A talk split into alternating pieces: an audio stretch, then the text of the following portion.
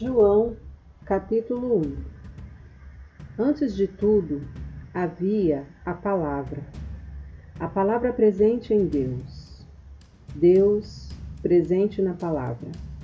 A Palavra era Deus, desde o princípio, à disposição de Deus. Tudo foi criado por meio dele, nada, nada mesmo, veio a existir sem ele. O que veio à existência foi a vida, e a vida era a luz pela qual se devia viver.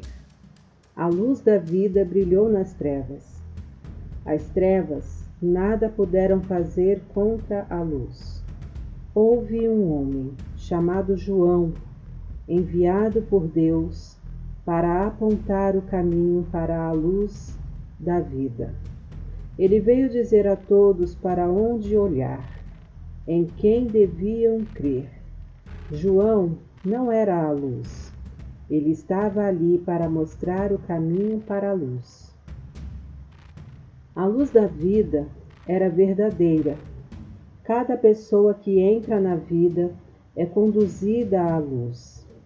Ele estava no mundo e o mundo existe por causa dele. Mesmo assim, o mundo não o acolheu. Ele veio para seu povo, mas eles não o quiseram. Mas houve os que o quiseram de verdade, que acreditaram que ele era o que afirmava ser, e que fez o que disse ter feito. Ele fez deles seu povo, os filhos de Deus, filhos nascidos de Deus, não nascidos do sangue, não nascidos da carne, não nascidos do sexo. A palavra tornou-se carne e sangue e veio viver por perto de nós. Nós vimos a glória com nossos olhos, uma glória única. O Filho é como o Pai, sempre generoso, autêntico do início ao fim. João apontou para ele e disse: Este é o Messias, o Messias que eu afirmei que viria depois de mim. Mas, de fato, é superior a mim. Ele sempre foi maior que eu, sempre teve a primeira palavra. Todos sempre vivemos de sua generosidade, recebendo dádivas uma após a outra. O essencial veio por meio de Moisés. Foi então que chegou esse exuberante dar e receber, esse conhecer e entender sem fim. Tudo veio por meio de Jesus, o Messias. Ninguém jamais viu Deus. No máximo, fora fora um vislumbre. Foi então que essa expressão única de Deus, que existe no próprio coração do Pai, se revelou com clareza do dia os judeus de Jerusalém enviaram um grupo de sacerdotes e oficiais para perguntar a João quem ele era. E João foi honesto com eles, não disfarçou e contou a verdade. Eu não sou o Messias. Eles o pressionaram. Quem é você então? Elias? Não sou. O profeta? Não. Exasperados perguntaram: Quem então? Precisamos dar uma resposta aos que nos enviaram. Diga-nos alguma coisa, qualquer coisa a seu respeito. Eu sou um trovão no deserto. Preparem um caminho reto para Deus. Estou fazendo o que o profeta Isaías anunciou. Os que o interrogavam eram do partido dos fariseus, mas tinham sua própria pergunta. Se você não é o Messias, nem Elias, nem o profeta, por que você batiza? João respondeu: Eu batizo apenas com água. Uma pessoa que vocês não conhecem já está entre nós. Ele vem depois de mim, mas é muito mais importante. Na verdade, não sou digno nem de carregar a sua mala. Essa conversa aconteceu em Betânia, do outro lado do Jordão, onde João estava batizando. No dia seguinte, João viu Jesus vindo em sua direção e exclamou: Aqui está ele, o Cordeiro Pascal de Deus. Ele perdoa os pecados do mundo. Este é o homem de quem falei, aquele que viria depois de mim, mas de fato é superior a mim. Eu não sabia nada a respeito dele, só sabia que minha missão era deixar Israel preparado para reconhecê-lo como o homem que veio nos mostrar Deus. É por isso que vim batizando com água, dando um bom banho em vocês e limpando os pecados de cada um, para que pudessem ter um novo começo com Deus. João fortaleceu seu testemunho, dizendo: Vi o Espírito como uma pomba voando pelo céu, fazendo dele sua morada. Repito, não sei nada a respeito dele, a não ser isso. Aquele que me autorizou a batizar com água me disse: Aquele sobre quem você vir o Espírito descer e permanecer, batizará com o Espírito Santo. Foi exatamente isso que vi acontecer, por isso digo a vocês, e não há dúvida, este é o Filho de Deus. No dia seguinte, João estava de volta ao seu posto com dois discípulos que observavam. Ele ergueu os olhos, viu Jesus caminhando e disse: Aqui está ele, o Cordeiro Pascal de Deus. Os dois discípulos, ouvindo isso, passaram a seguir Jesus. Ele olhou para trás e perguntou: O que procuram? Eles disseram: Rabi, que quer dizer mestre, onde o Senhor costuma ficar? Ele respondeu: Venham e vejam vocês mesmos. Eles foram, viram onde Jesus estava vivendo e ficaram ali o resto do dia, pois já estava anoitecendo. André, irmão de Simão Pedro, era um dos dois que ouviram o testemunho de João e que haviam começado a seguir Jesus. A primeira coisa que ele fez depois de descobrir onde Jesus vivia foi procurar seu irmão Simão e dizer: Encontramos o Messias isto é, o Cristo. Ele imediatamente o levou a Jesus. Jesus olhou para ele e disse: Você é Simão, filho de João? De agora em diante seu nome será Cefas, ou Pedro, que significa pedra. No dia seguinte, Jesus decidiu ir para a Galiléia. Ao chegar, encontrou Filipe e disse: Venha, siga-me. Filipe era de Betsaida, a mesma cidade de André, de André e Pedro. Filipe foi com ele. Mais adiante encontrou Natanael e disse: Encontramos aquele a respeito de quem Moisés escreveu na lei, aquele anunciado pelos profetas. É Jesus, filho de José. Ele veio de Nazaré. Natanael perguntou: Nazaré? Você está brincando? Mas Filipe insistiu: Venha, veja você mesmo. Quando Jesus viu Natanael se aproximar, disse: Aí está um autêntico israelita em quem não há falsidade. Natanael estranhou: De onde tirou essa ideia? Você não me conhece? Jesus respondeu: Um dia, bem antes de Filipe ir chamá-lo, vi você debaixo da figueira. Natanael exclamou: Rabi, o Senhor é o Filho de Deus, o Rei de Israel? Jesus disse: Você acreditou porque eu disse que o vi debaixo da figueira? Você ainda não viu nada. Antes que essa história acabe, você verá os céus abertos e os anjos de Deus descendo e subindo sobre o Filho do Homem.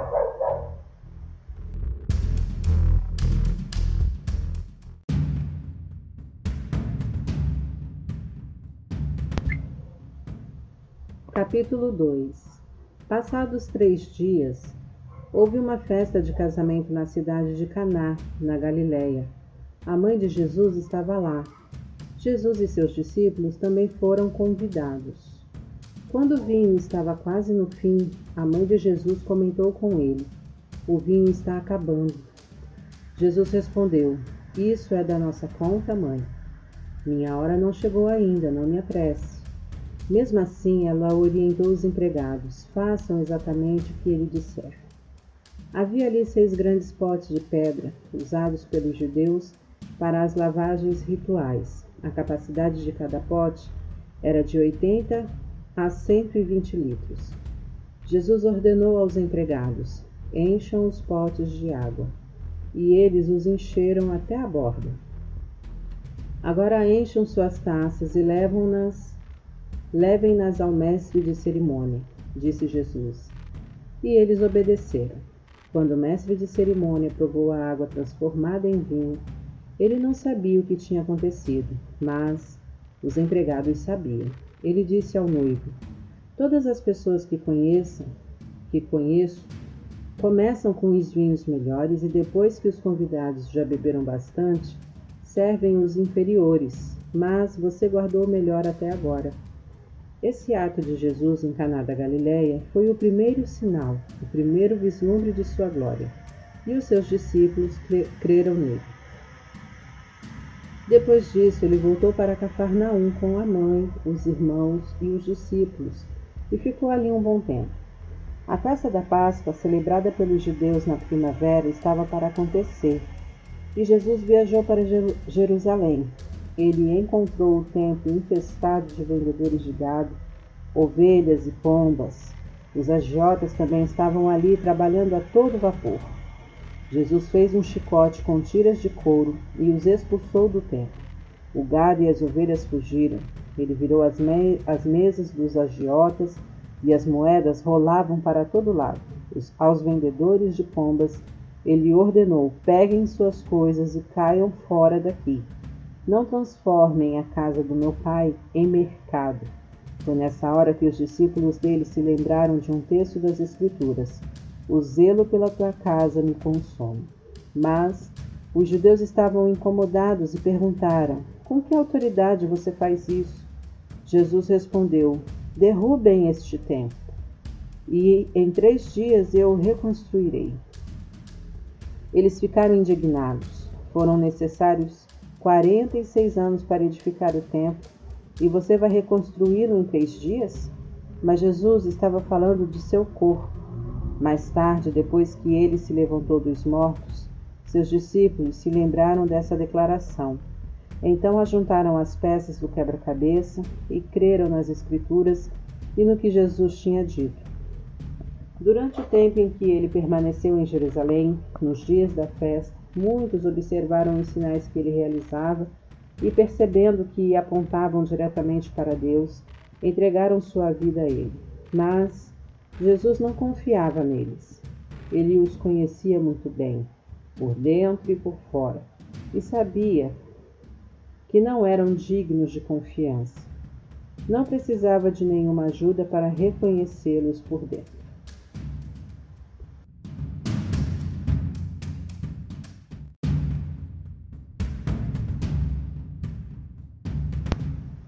Capítulo 3 Havia um homem do partido dos fariseus, chamado Nicodemos, um destacado líder entre os judeus.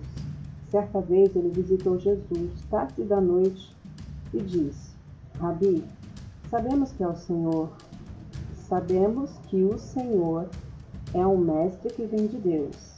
Ninguém poderia realizar estes atos que revelam a realidade de Deus se Deus não fosse com ele. Jesus disse: Você está absolutamente correto. Preste atenção. A não ser que alguém nasça do alto, não é possível ver aquilo que estou apresentando o reino de Deus. Como pode alguém nascer se já nasceu e cresceu? estranhou Nicodemos. Não é possível entrar de novo no útero materno e nascer outra vez. E que história é essa de nascer do alto? Jesus respondeu: Você não entende. Deixe-me dizer de novo. A não ser que alguém se submeta a essa criação original, a criação na qual o vento pairava por sobre as águas, o invisível movendo o visível, um batismo para uma nova vida, não lhe será possível entrar no reino de Deus.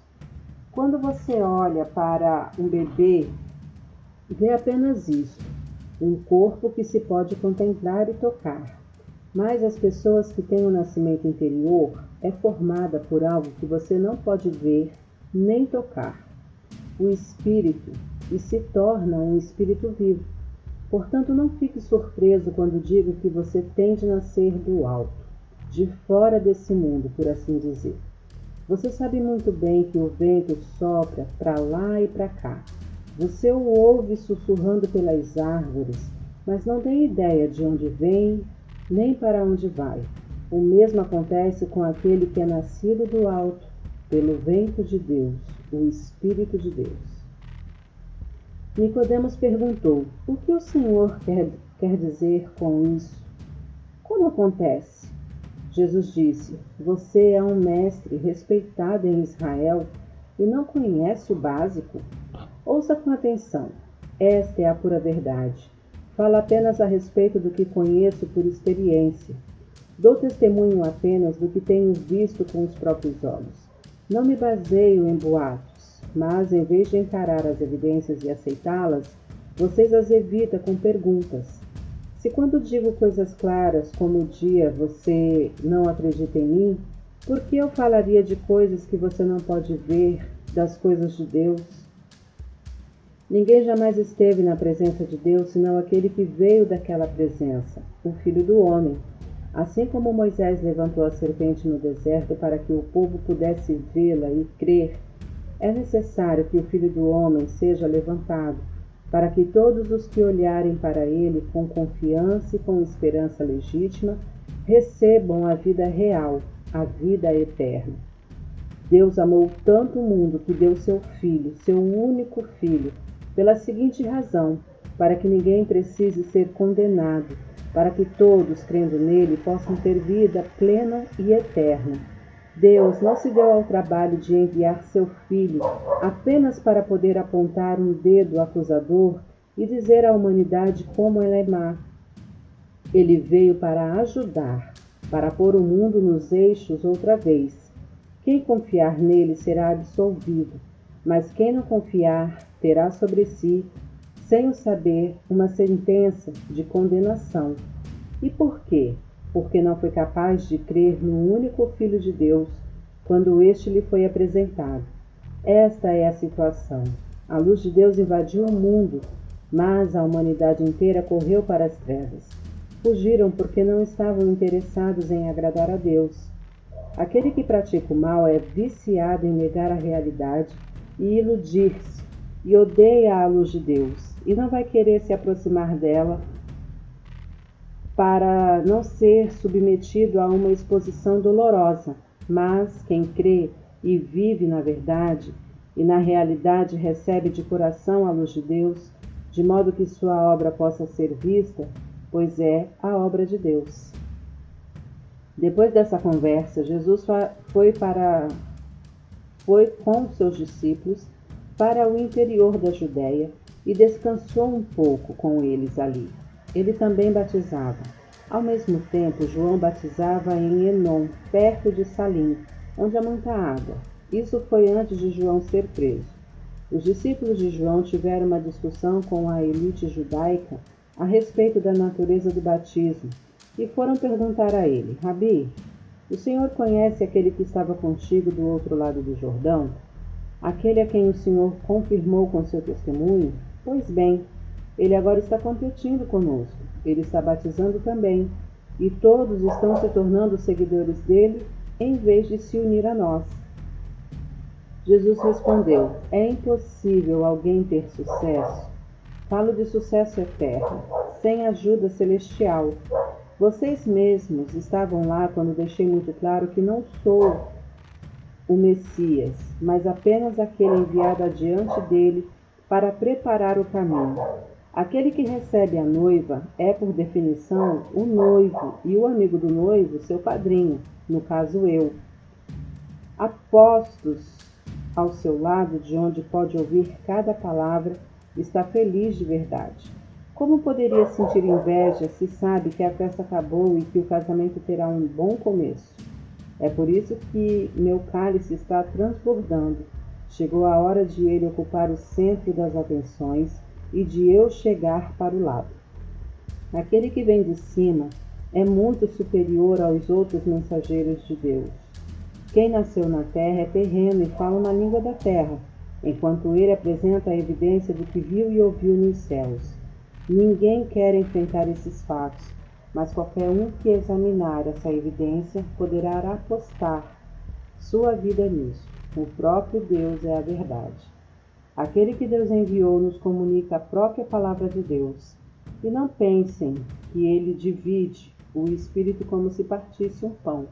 O Pai ama o Filho de modo imensurável e tudo entregou a ele, para que ele passasse tudo adiante. Uma generosa distribuição de dons. É por isso que quem aceita o Filho e confia nele tem tudo, vida plena e eterna.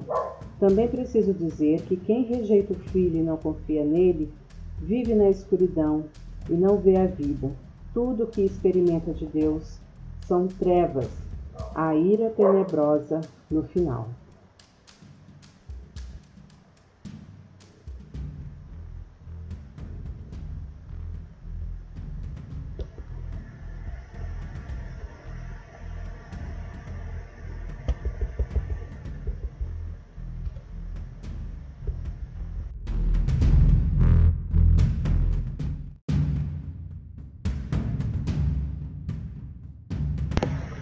Capítulo 4 Jesus percebeu que os fariseus se deram conta dos batismos que ele e João realizavam, se bem que não, eram, que não era Jesus quem de fato batizava, mas seus discípulos.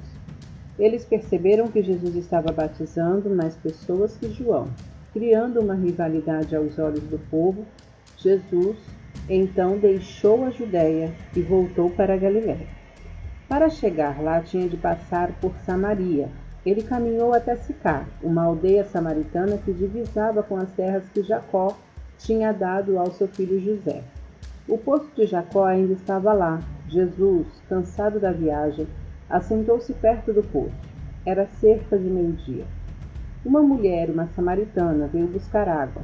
Foi então que Jesus lhe pediu: Poderia me dar um pouco de água? E seus discípulos tinham ido à cidade comprar comida para o almoço. A samaritana surpresa perguntou: Como pode um judeu pedir alguma coisa a mim, uma samaritana? Na época, os judeus se recusavam a falar com os samaritanos. Mas Jesus respondeu: Se você conhecesse a generosidade de Deus e soubesse quem sou eu, pediria água a mim e eu lhe daria água pura, água da vida.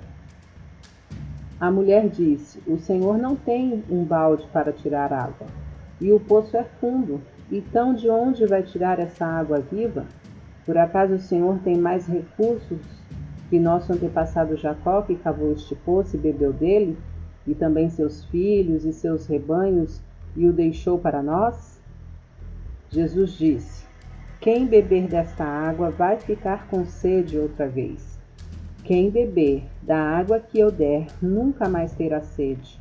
Nunca. A água que ofereço é como um poço artesiano interior, jorrando vida para sempre. Então a mulher lhe pediu: Senhor, dê-me dessa água, de modo que eu nunca mais tenha sede, nem tenha de voltar a este poço. Ele disse: Vá chamar seu marido e volte aqui. Não tenho marido, foi a resposta. Você disse bem, não tenho marido. A verdade é que você já teve cinco maridos e o homem com quem vive agora não é seu marido. Você falou a verdade. Ah, o senhor é profeta. Então tire minha dúvida. Nossos antepassados adoraram a Deus neste monte, mas vocês judeus insistem em que Jerusalém é o único lugar para adorar. Quem está certo? Mulher, acredite, Está chegando a hora em que vocês, samaritanos, irão adorar o Pai, mas não neste monte nem em Jerusalém. Vocês adoram como que tateando no escuro. Nós, judeus, adoramos na clara luz do dia. O caminho de Deus para a salvação veio por meio dos judeus, mas chegará o momento, na verdade já chegou, em que não importará como vocês são chamados e onde irão adorar. O que conta para Deus é quem você é e como vive. Seu culto deve envolver o seu espírito na, na busca da verdade. Este é o tipo de gente que o Pai está procurando, aquele que é simples e honesto na presença dele em seu culto. Deus é espírito, e quem o adora deve fazê-lo de maneira genuína, algo que venha do espírito, do mais íntimo do ser. A mulher disse: Não entendo bem sobre isso. O que sei é que o Messias está vindo, Quando ele chegar, vai nos esclarecer tudo. Eu sou o Messias, declarou Jesus. Você não precisa esperar nem procurar mais. Naquele momento, os discípulos chegaram e ficaram escandalizados. Não podiam acreditar que o Mestre estivesse conversando com uma mulher daquele povo. Ninguém disse nada, mas a fisionomia deles dizia tudo. A mulher aproveitou a oportunidade para se retirar. Um pouco confusa, deixou o jarro de água para trás. De volta à cidade, anunciou ao povo: Venham ver um homem que sabe tudo a meu respeito, que me conhece como ninguém. Será que ele não é o Messias? Eles foram verificar. Enquanto isso, os discípulos insistiam com Jesus: Rabi, come, não vais comer? Mas ele respondeu: Tenho uma comida que vocês nunca provaram. Os discípulos não entenderam e disseram: Quem te trouxe comida? Jesus explicou: A comida que me mantém ativo é fazer a vontade daquele que me enviou, concluir a obra que ele começou. Quando olham ao redor, vocês não dizem que em quatro meses será o tempo da colheita? Muito bem, agora digo eu: abram os olhos e vejam o que está diante de vocês. Os campos samaritanos estão maduros. É tempo de colheita. O ceifeiro não espera, vai logo pegar o que é seu, ajuntando os grãos maduros para a vida eterna. Agora o semeador e o ceifeiro estão juntos. O clima é de triunfo e sobressai a verdade contida no ditado. Um semeia, o outro colhe. Eu os enviei para colher no campo em que nunca trabalharam. Sem mover um dedo, vocês trabalharam num campo cultivado por outros desde muito tempo e com muito sacrifício. Muitos dos samaritanos daquela cidade passaram a ser a seus seguidores por causa do testemunho da mulher. Ele sabe tudo a meu respeito, me conhece como ninguém. Eles imploraram a Jesus que permanecesse com eles, e ele ficou dois dias ali. Muitos outros confiaram a vida a ele depois de ouvi-lo. Eles disseram à mulher: Nós cremos não mais por causa do que você disse, mas pelo que ouvimos, agora temos certeza. Ele é o Salvador do mundo. Dois dias depois, Jesus, Jesus foi para a Galiléia. Ele sabia por experiência própria que um profeta não é respeitado no lugar onde cresceu. Quando chegou a, chegou a Galiléia, o povo dali o recebeu, mas apenas por terem ficado impressionados com o que ele havia feito em Jerusalém durante a Páscoa não por saber quem ele era ou o que estava para fazer. Jesus estava de volta a Caná da Galileia, lugar onde havia transformado a água em vinho. Enquanto isso, em Cafarnaum, o filho de um oficial da corte do rei estava doente. Quando ele soube que Jesus estava na Galileia, foi procurá-lo e implorou que ele fosse à sua casa e curasse seu filho, que estava quase morrendo. Jesus declarou: Vocês se recusam a crer se não presenciarem o milagre. Mas o oficial da corte não se deu por vencido. Por favor, é a vida do meu filho. Jesus simplesmente respondeu: Vá para casa, seu filho está vivo. O homem creu na palavra de Jesus e foi para casa.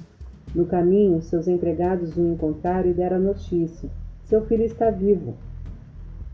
Ele lhes perguntou a que hora seu seu filho começara a se sentir melhor. Eles disseram: A febre baixou ontem por volta da uma hora da tarde. Era exatamente a hora em que Jesus tinha dito: Seu filho está vivo. Foi o suficiente. Não apenas ele, mas todos os de sua casa creram. Esse foi o segundo sinal realizado por Jesus após seu regresso para Galiléia.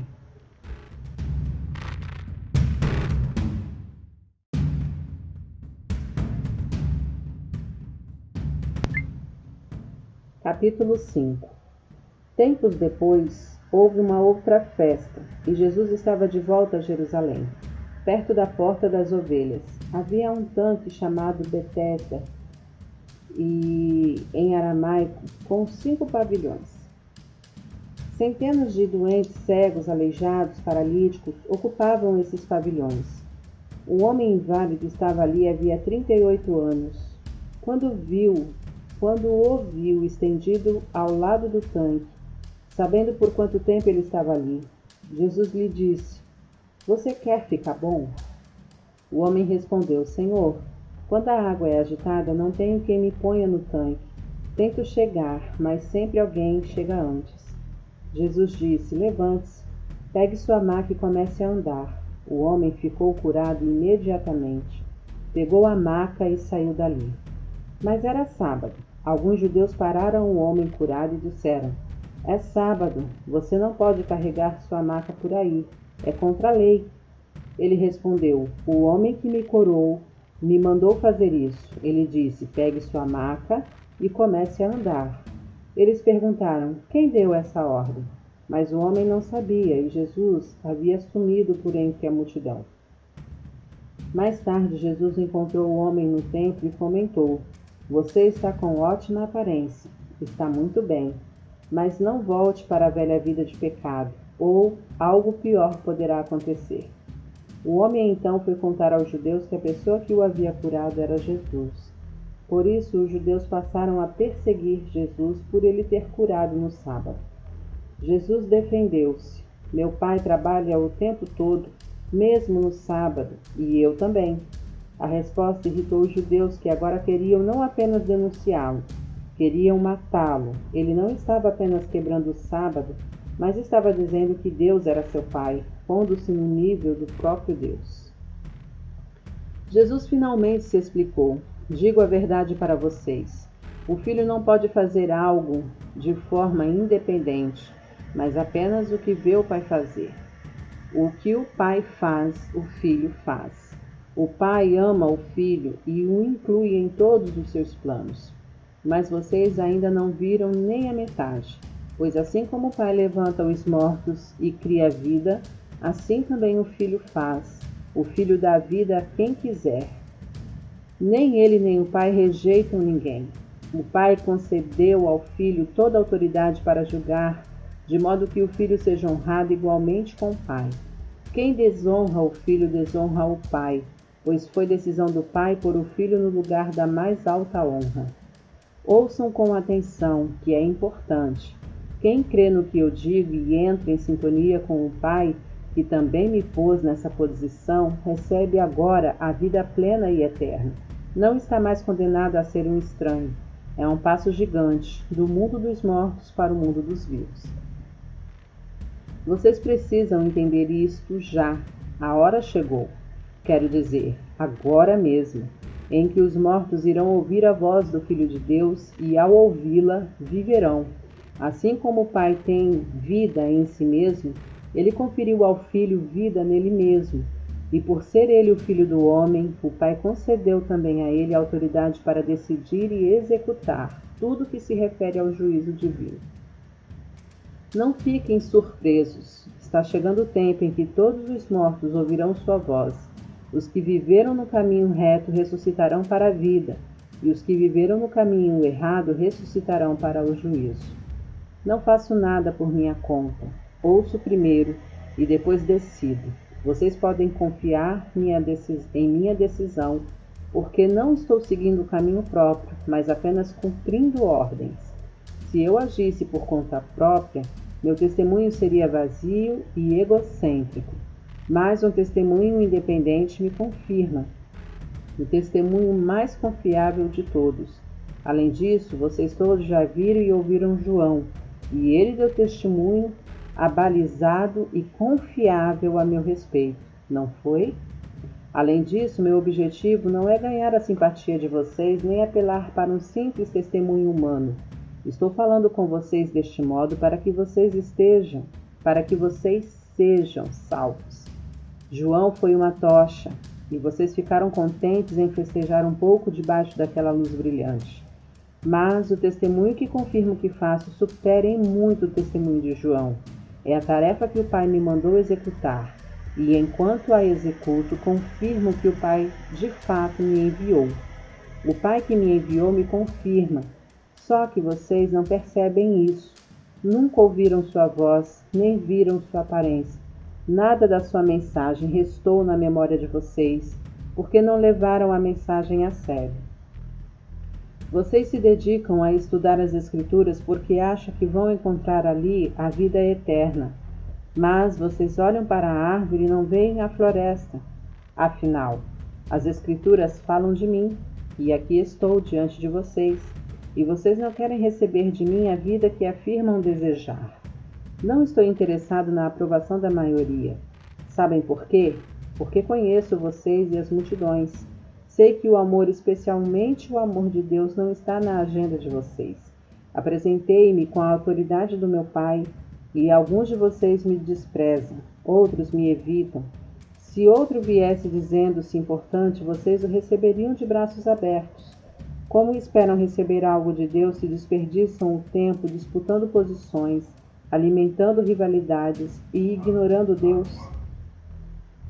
Mas não pense que vou acusar vocês diante do Pai. Moisés, a quem vocês dão tanta importância, é quem os acusa. Se acreditassem de verdade no que Moisés disse, vocês creriam em mim. Ele escreveu a meu respeito. Se vocês não levam a sério o que ele escreveu, como posso esperar que deem atenção ao que eu falo?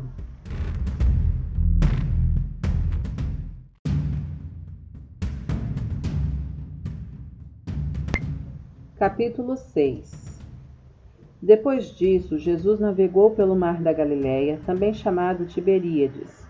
Uma imensa multidão o seguia, atraída pelos milagres que o tinham visto realizar entre os doentes. Quando chegou ao outro lado, ele subiu a uma colina e sentou-se cercado por seus discípulos. A festa da Páscoa, celebrada anualmente pelos judeus, se aproximava. Jesus percebeu que uma grande multidão estava se aproximando e comentou com Filipe: Onde poderíamos comprar pão para alimentar toda essa gente? Ele queria apenas testar a fé de Filipe, porque já sabia o que fazer. Filipe respondeu: Duzentas moedas de prata não seriam suficientes para que cada um ganhe apenas um pedaço de pão. Um dos discípulos, André, irmão de Simão Pedro, disse: Há um menino aqui com cinco pedaços de pão e dois peixes. Mas para uma multidão como esta, isto é como uma gota num balde. Jesus disse: Façam o povo, o povo se assentar. A grama verde formava um belo tapete natural e eles se acomodaram ali, cerca de cinco mil pessoas. Então Jesus tomou o pão e, tendo dado graças, mandou que fosse distribuído. Em seguida, fez o mesmo com os peixes. Todos comeram à vontade. Depois que o povo comeu até se fartar, ele disse aos discípulos: Ajuntem as sobras para que nada seja desperdiçado. Eles obedeceram e encheram doze cestos grandes com as sobras dos cinco, dos cinco pedaços de pão. O povo compreendeu que Deus estava agindo no meio deles. O que Jesus havia acabado de fazer era a prova.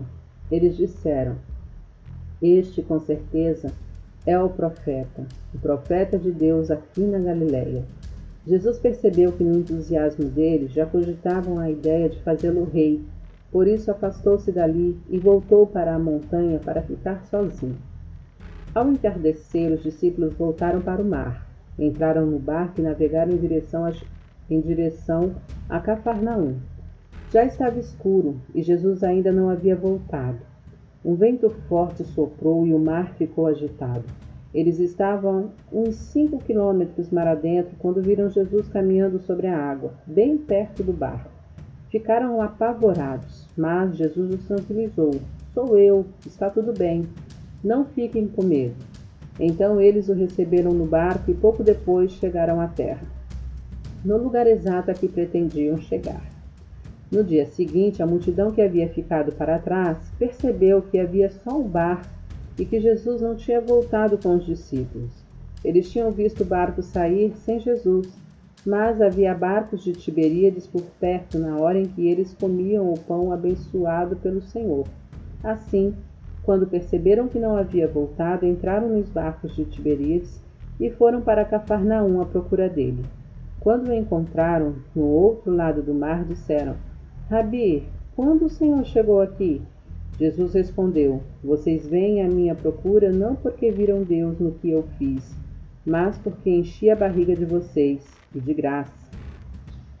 Não gastem energia lutando por comida perecível como aquela. Trabalhem pela comida que permanece, comida que sustenta a vida eterna, comida que o Filho do Homem providencia. Ele e o que ele faz são permanentes, porque tem a garantia de Deus, o Pai. Eles disseram: Muito bem, o que temos de fazer então para realizar as obras de Deus? Jesus respondeu: Confie naquele que Deus enviou. Se passarem a segui-lo, ele os envolverá na obra de Deus. Eles pediram: Dá-nos um sinal de que, que diga quem és, uma pista sobre o que está acontecendo, então seremos teus seguidores. Mostra-nos o que podes fazer Moisés alimentou nossos antepassados com pão no deserto, e as Escrituras dizem: Ele deu a eles pão do céu para comer. Jesus respondeu: O real significado dessa passagem não é que Moisés deu pão do céu ao povo, mas que meu Pai está agora oferecendo a vocês pão do céu, o pão verdadeiro. O pão de Deus desceu do céu para dar vida ao mundo. Eles pediram: Então, queremos esse pão agora e sempre. Jesus disse: Eu sou o pão da vida. Quem vem a mim não terá mais sede, nem fome. Digo isso com toda clareza, porque vocês, ainda que me tenham visto em ação, não acreditam em mim. Aquele que o Pai me dá virá correndo atrás de mim. E uma vez que essa pessoa esteja comigo, eu aguardarei. Não permitirei que ela se vá. Desci do céu não para seguir meus caprichos, mas para cumprir a vontade daquele que me enviou. Posso resumir assim essa vontade. Toda tarefa de que o Pai me incumbiu será concluída sem a omissão de um único detalhe, para que no fim dos tempos tudo esteja como deve ser. É isso que meu Pai quer. Quem que quem vir o Filho, acreditar nele e no que ele faz e tornar-se seu seguidor, entre na vida verdadeira, a vida eterna. Minha tarefa é mantê-los vivos e intactos até o fim dos tempos. Pelo fato de ele ter dito: Sou o pão que desceu do céu, os judeus começaram a discutir com ele. Este não é o filho de José? Não conhecemos seu pai? Não conhecemos sua mãe? Como pode ele agora dizer: Desci do céu e esperar que alguém acredite nele? Jesus disse: Não briguem por minha causa. Vocês não estão no comando, mas sim o Pai que me enviou. Ele traz a mim as pessoas, é o único modo de vir a mim. Só assim realizo o meu trabalho, reunindo as pessoas e preparando-as para o fim. Foi o que os profetas quiseram dizer quando escreveram: Eles todos serão pessoalmente ensinados por Deus. Quem quer que tenha passado algum tempo ouvindo o Pai, ouvindo de verdade e aprendendo, vem a mim para ser ensinado pessoalmente, para ver com os próprios olhos e ouvir de mim com seus ouvidos, pois tudo recebi diretamente do Pai. Ninguém viu o Pai, a não ser aquele que convivia com ele, e vocês agora podem ver a mim. Digo isso agora da maneira mais sóbria e solene. Quem crê em mim tem vida verdadeira, vida eterna. Eu sou o pão da vida. Seus antepassados comeram pão do céu no deserto e morreram, mas agora está aqui um pão que verdadeiramente veio do céu. Quem comer desse pão jamais morrerá.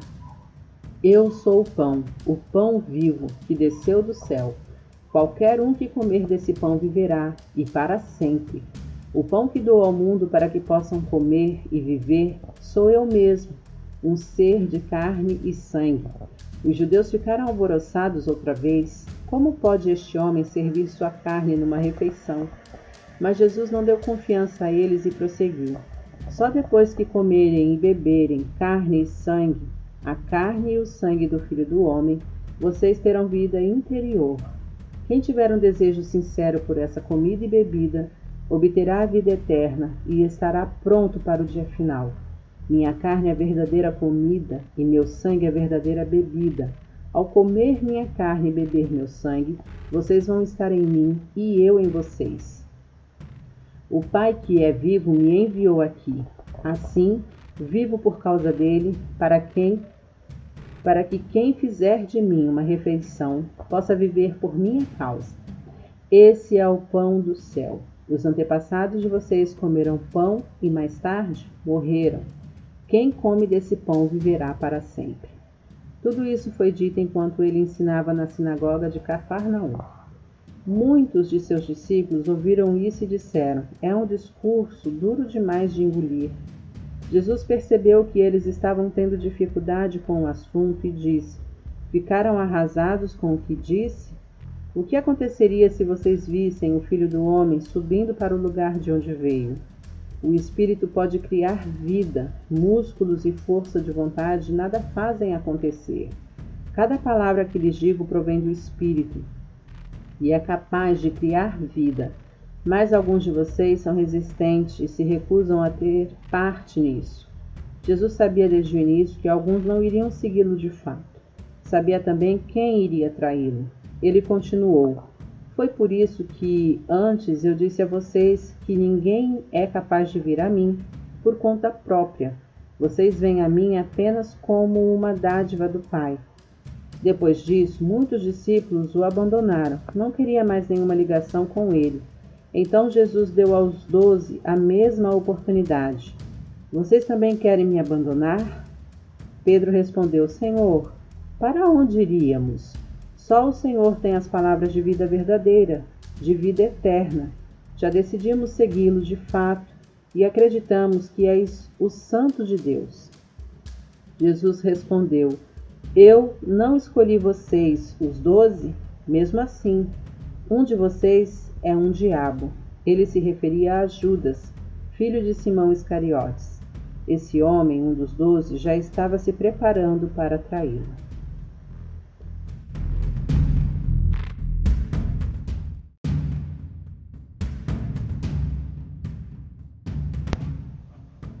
Capítulo 7 mais tarde, Jesus retomou suas atividades na Galiléia. Ele não queria viajar pela Judéia porque os judeus estavam procurando uma oportunidade para matá-lo.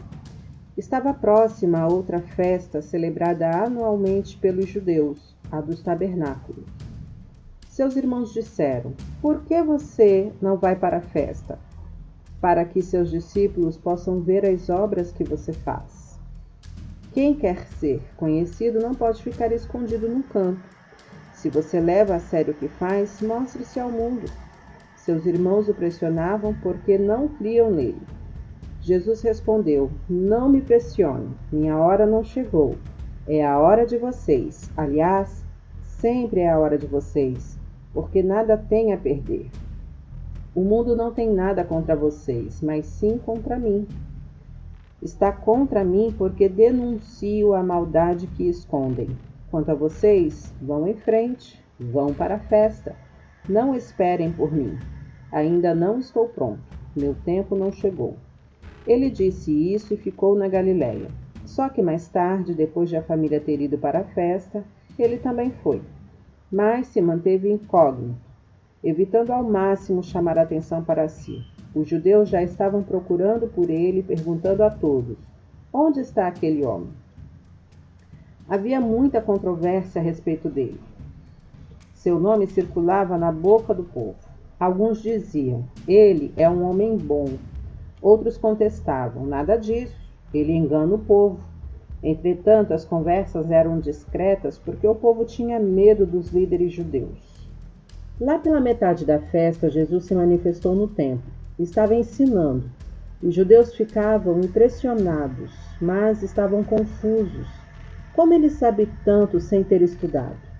Jesus disse: Não inventei nada disso. O que ensino vem daquele que me enviou.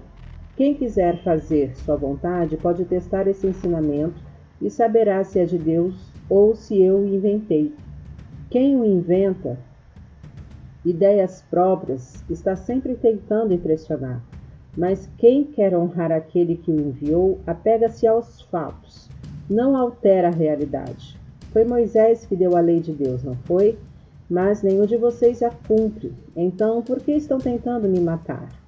A multidão protestou: Você está louco? Quem está tentando matá-lo? Você está possuído por demônio. Jesus reagiu: Fiz o um milagre meses atrás e vocês ainda estão todos preocupados imaginando o que estou para fazer. Moisés prescreveu a circuncisão, que não veio de Moisés, mas dos seus antepassados. E vocês circuncidam um homem operando parte do seu corpo, mesmo um sábado. Fazem isso para preservar um item um item da lei de Moisés. Então, por que estão preocupados por eu haver restaurado a saúde de um homem no sábado? Não fiquem procurando defeitos, usem a cabeça e o coração para discernir o que é certo, para testar o que é de fato correto. Foi quando alguns habitantes de Jerusalém disseram: Esse não é o homem que estavam querendo matar? Olhem ele aí, dizendo o que quer diante de todos, e ninguém o detém. Será que os líderes pensam que ele é de fato Messias? Nós sabemos de onde ele veio, mas, no caso do Messias, ninguém sabe de onde ele virá. Então Jesus, que estava ensinando no templo, gritou para eles: Vocês pensam que me conhecem e que sabem de onde eu vim, mas minha origem não é essa. Não estou nessa missão por conta própria. Minha verdadeira origem está naquele que me enviou. E vocês não o conhecem. Venho da parte dele. É por isso que o conheço. Ele me enviou aqui. Eles procuravam ocasião para prendê-lo, mas ninguém tocou nele, pois sua hora ainda não havia chegado. Muitos de seus ouvintes passaram a segui-lo, mas diziam: Será que quando o Messias vier vai apresentar provas superiores ou mais convincentes que essas? Os fariseus, alarmados com a onda de rebelião que perpassava a multidão, confabularam com os principais sacerdotes e enviaram os guardas do templo para prender Jesus. Mas ele os enfrentou, dizendo: Vou ficar pouco tempo com vocês, depois vou para aquele que me enviou. Vocês vão me procurar, mas não vão me encontrar, e para onde eu vou, vocês não podem ir. Os judeus perguntaram uns aos outros: Para onde será que ele vai que não podemos encontrá-lo? Será que ele vai para o mundo grego para ensinar os judeus que vivem lá? O que ele quer dizer com vocês vão me procurar, mas não vão me encontrar? E com para onde vou vocês não podem ir? No último dia da festa, o mais importante, Jesus se pôs de pé e discursou: Se alguém tem sede, venha a mim e beba. Rios de água viva irão jorrar e brotar do íntimo de quem crer em mim, como dizem as Escrituras. Ele fazia referência ao Espírito a ser recebido por aqueles que crescem nele. O Espírito ainda não tinha sido dado porque Jesus ainda não havia sido glorificado. Os que ouviram essas palavras comentavam: Este deve ser o profeta. Outros diziam: Ele é o Messias. Outros ainda argumentavam: O Messias não vem da Galiléia, não é mesmo? As Escrituras não dizem que ele vem da linhagem de Davi, de Belém, a cidade de Davi? Então houve contenda na multidão por causa dele. Os mais exaltados queriam prendê-lo, mas ninguém encostou a mão nele. Foi quando os guardas do templo se apresentaram aos principais sacerdotes e fariseus que os questionaram: Por que vocês não o prenderam? Os guardas responderam: Vocês ouviram como ele fala? Nunca ouvimos ninguém falar como este homem. Os fariseus retrucaram: Vocês se deixaram enganar como o resto dessa gentalha? Não percebem que nenhum líder do povo creu nele? Não veem que nenhum fariseu é só essa multidão ignorante que não sabe nada da lei de Deus que é enganada por ele e acaba condenada. Nicodemos, o homem que havia se encontrado com Jesus e que era um dos líderes e fariseu, interferiu. A lei decide sobre a culpa de um homem sem primeiro ouvi-lo e descobrir o que ele está fazendo. Mas eles o interrogaram: Você também está a favor do Galileu?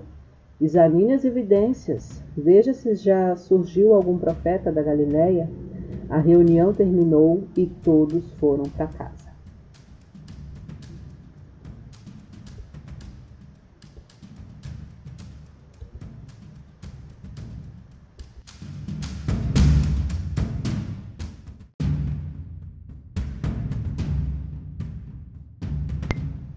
Capítulo 8 Jesus retirou-se para o Monte das Oliveiras, mas logo voltou para o templo.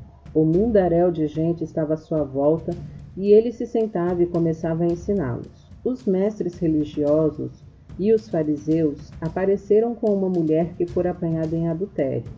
Eles a puseram à vista de todos e disseram: Mestre, esta mulher é adúltera. Foi apanhada em flagrante. Moisés, na lei, ordena o apedrejamento de quem comete esse crime. O que o Senhor diz? Eles estavam tentando apanhá-lo numa armadilha. Queriam induzi-lo a dizer algo incriminador que pudessem depois usar contra ele. Jesus limitou-se a ficar escrevendo com o dedo na terra, mas eles não desistiram. Por fim, ele se levantou e disse: Quem de vocês não tiver pecado, seja o primeiro a atirar a pedra. Encurvando-se novamente, continuou a escrever na terra. Ouvindo isso, eles começaram a deixar o local um após o outro, a começar pelos mais velhos. A mulher foi deixada ali. Jesus levantou-se e perguntou: Mulher, onde eles estão? Ninguém condenou você? Ninguém, Senhor, foi a resposta. Nem eu, disse Jesus. Siga seu caminho, mas de agora em diante não volte a pecar. Mais uma vez Jesus discursou para o povo: Eu sou a luz do mundo. Quem me segue não ficará tateando no escuro. A minha luz é para a vida toda. Os fariseus fizeram objeção. Tudo o que temos é a sua palavra. Precisamos de algo mais concreto. Jesus replicou: Vocês estão certos quando dizem que têm apenas minha palavra, mas estejam certos de que ela é verdadeira. Sei de onde vim e para onde vou. Vocês não sabem de onde eu sou, nem, nem para onde serei levado. Vocês decidem de acordo com o que podem ver e tocar. Eu não faço esse tipo de julgamento.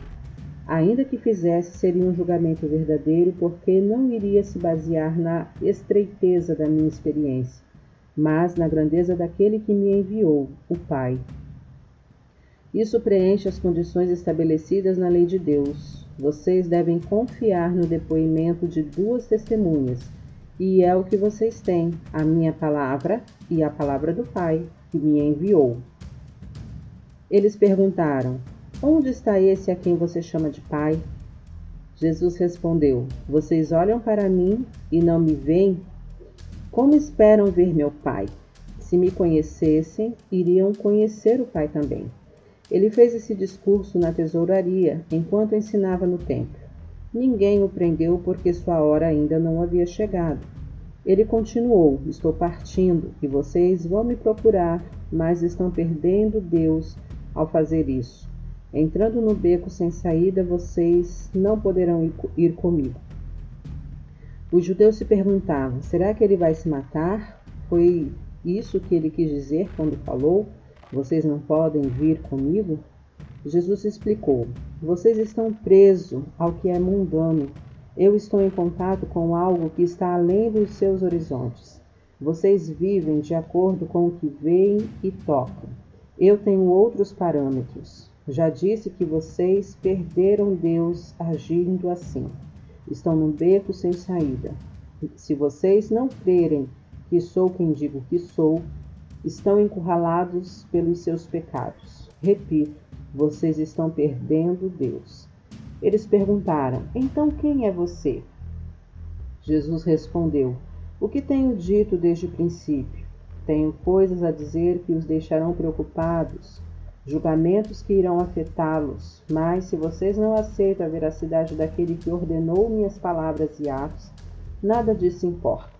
Portanto, vocês estão questionando não a mim, mas aquele que me enviou.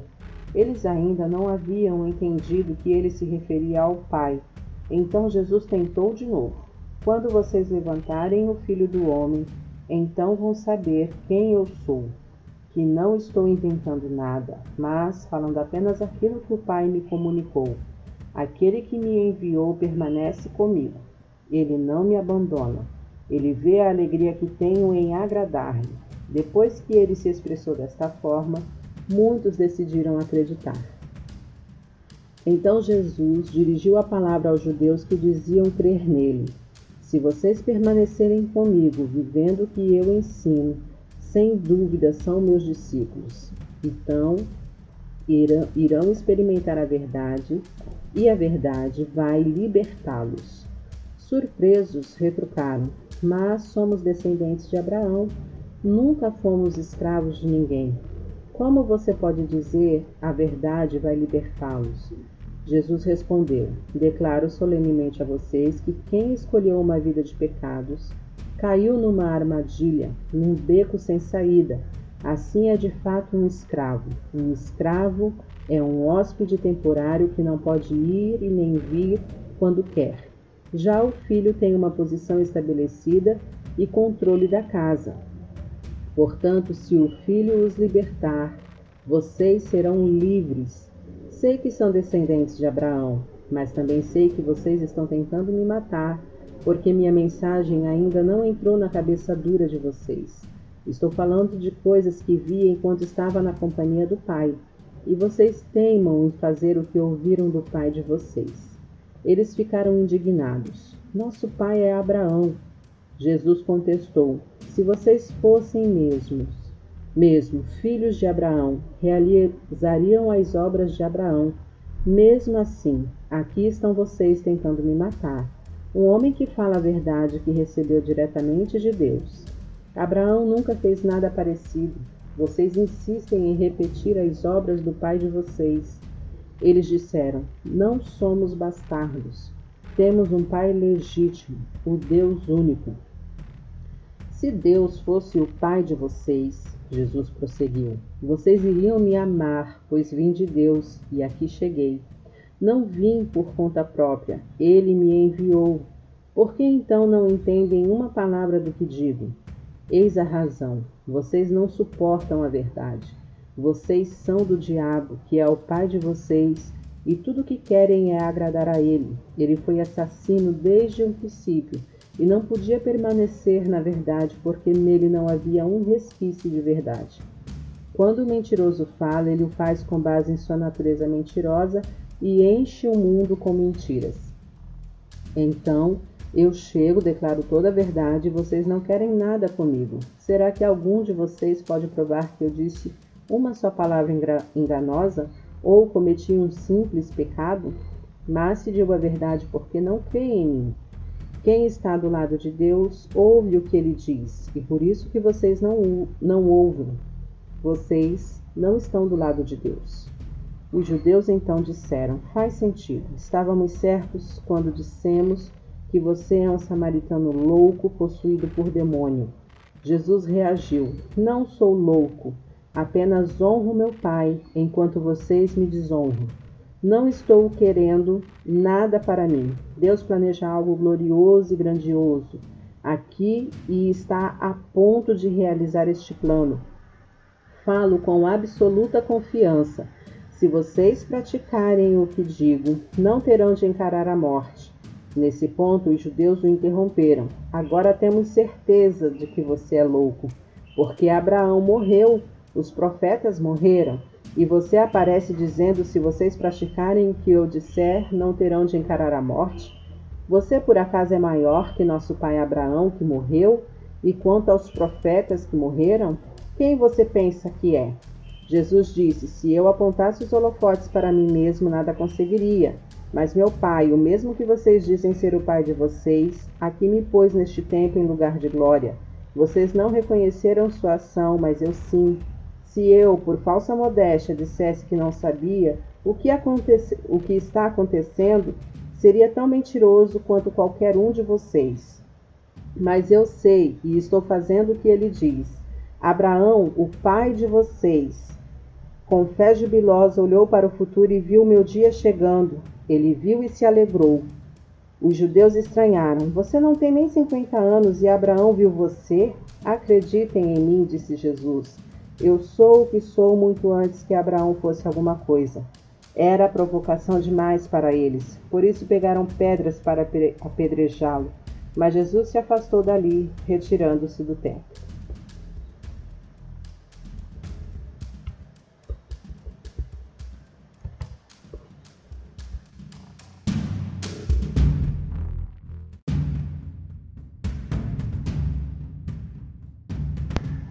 Capítulo 9 Caminhando pela rua, Jesus viu um homem cego de nascença. Seus discípulos perguntaram: Rabi, quem pecou, este homem ou seus pais, para que ele nascesse cego? Jesus disse: Vocês estão fazendo a pergunta errada, procurando a quem culpar. Não há nenhuma relação de causa e efeito aqui. Em vez disso, olhem para o que Deus pode fazer. Precisamos trabalhar com energia por aquele que me enviou. Enquanto o sol está brilhando, quando a noite chega, o expediente acaba. Mas enquanto estou no mundo, há bastante luz. Eu sou a luz do mundo.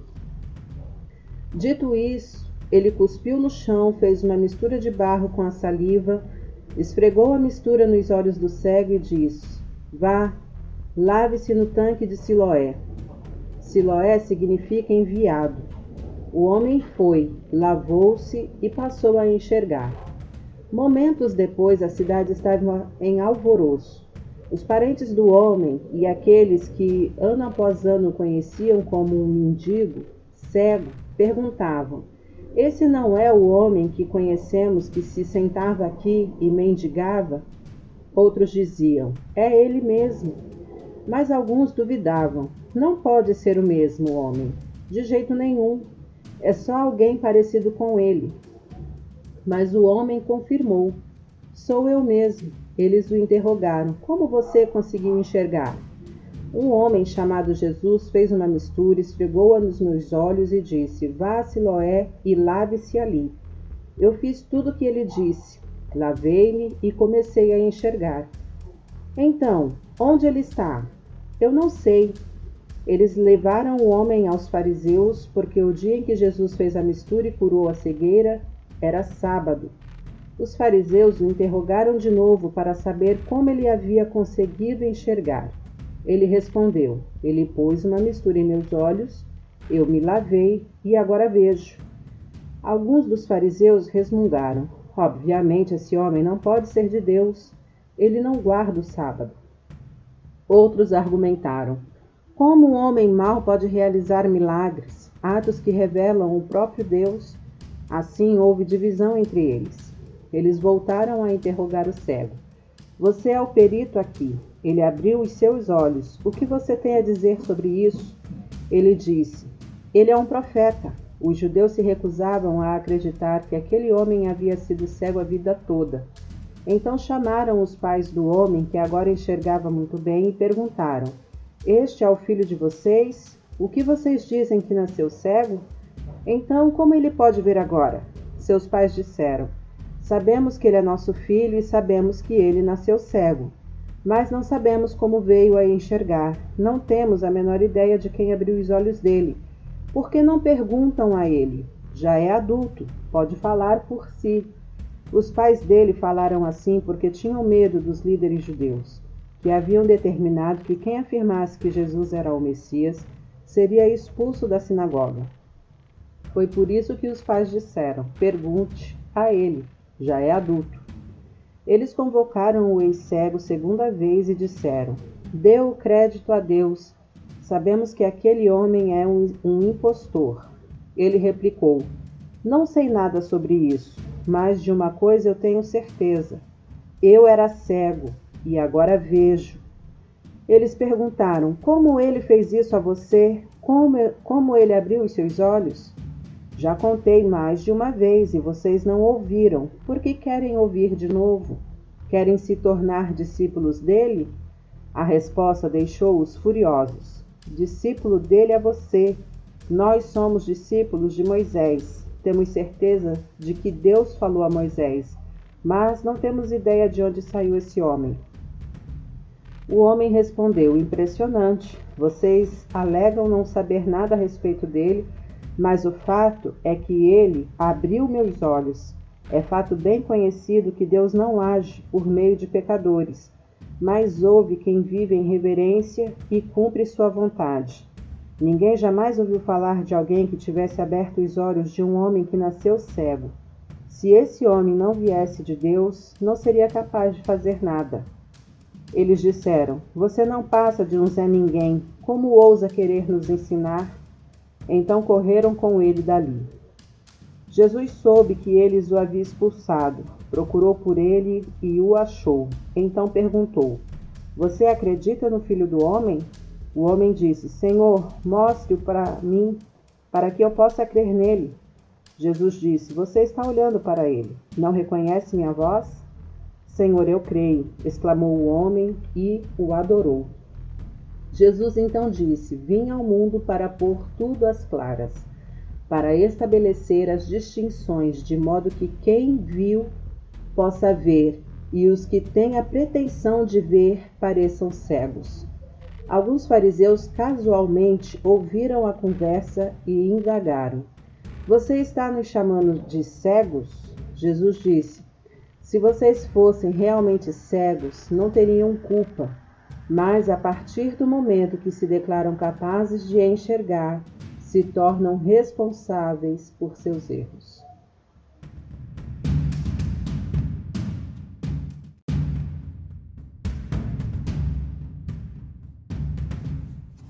Capítulo 10 Vou tentar ser o mais claro possível. Se alguém pula ou arromba o aprisco das ovelhas, em vez de passar pela porta, não é para fazer boa coisa, é um ladrão de ovelhas. O pastor passa pela porta. O porteiro abre a porta para ele e as ovelhas reconhecem sua voz. Ele chama as ovelhas pelo nome e é o guia delas. Quando estão fora do aprisco, ele as conduz e elas o seguem porque conhecem sua voz. Elas não seguem a voz de um estranho, vão se dispersar porque não estão acostumadas a essa voz. Jesus contou essa história simples, mas eles não tinham ideia do que ele estava falando. Então tentou de novo. Vou ser explícito, então. Eu sou a porta para as ovelhas.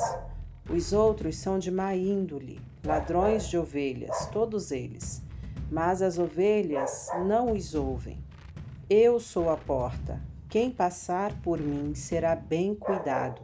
Entrará e sairá e encontrará pastagem. O ladrão vem apenas para roubar, matar e destruir. Eu vim para que eles tenham uma vida verdadeira e eterna, uma vida melhor e mais rica que qualquer outra com que tenha sonhado. Eu sou o bom pastor. O bom pastor dá mais valor às ovelhas que a si mesmo e se sacrifica se for necessário. O empregado não é um pastor de verdade. As ovelhas nada significam para ele. Ele vê um lobo se aproximar e sai em disparada, deixando as ovelhas desprotegidas. Ele está ali apenas por dinheiro. As ovelhas nada representam para ele. Eu sou o bom pastor, conheço minhas ovelhas, e minhas ovelhas me conhecem. Da mesma forma, o Pai me conhece e eu conheço o Pai. Tenho mais consideração pelas ovelhas que por mim mesmo. Sacrifico-me se for necessário. Vocês também precisam saber que tenho outras ovelhas além das que estão neste aprisco. Preciso trazê-las e ajuntá-las também. Elas também reconhecerão minha voz. Então haverá um único rebanho e um só pastor. É por isso que o Pai me ama, porque entrego minha vida de livre vontade. Assim sou livre para reavê-la. Ninguém a toma de mim, eu a entrego porque quero. Tenho o direito de entregá-la, mas também de reavê-la. Recebi essa autoridade do meu pai. Esse discurso provocou outra divisão entre os judeus. Alguns diziam: ele é maluco, está na cara que não tem juízo. Por que perder tempo em ouvi-lo? Outros não estavam assim tão seguros.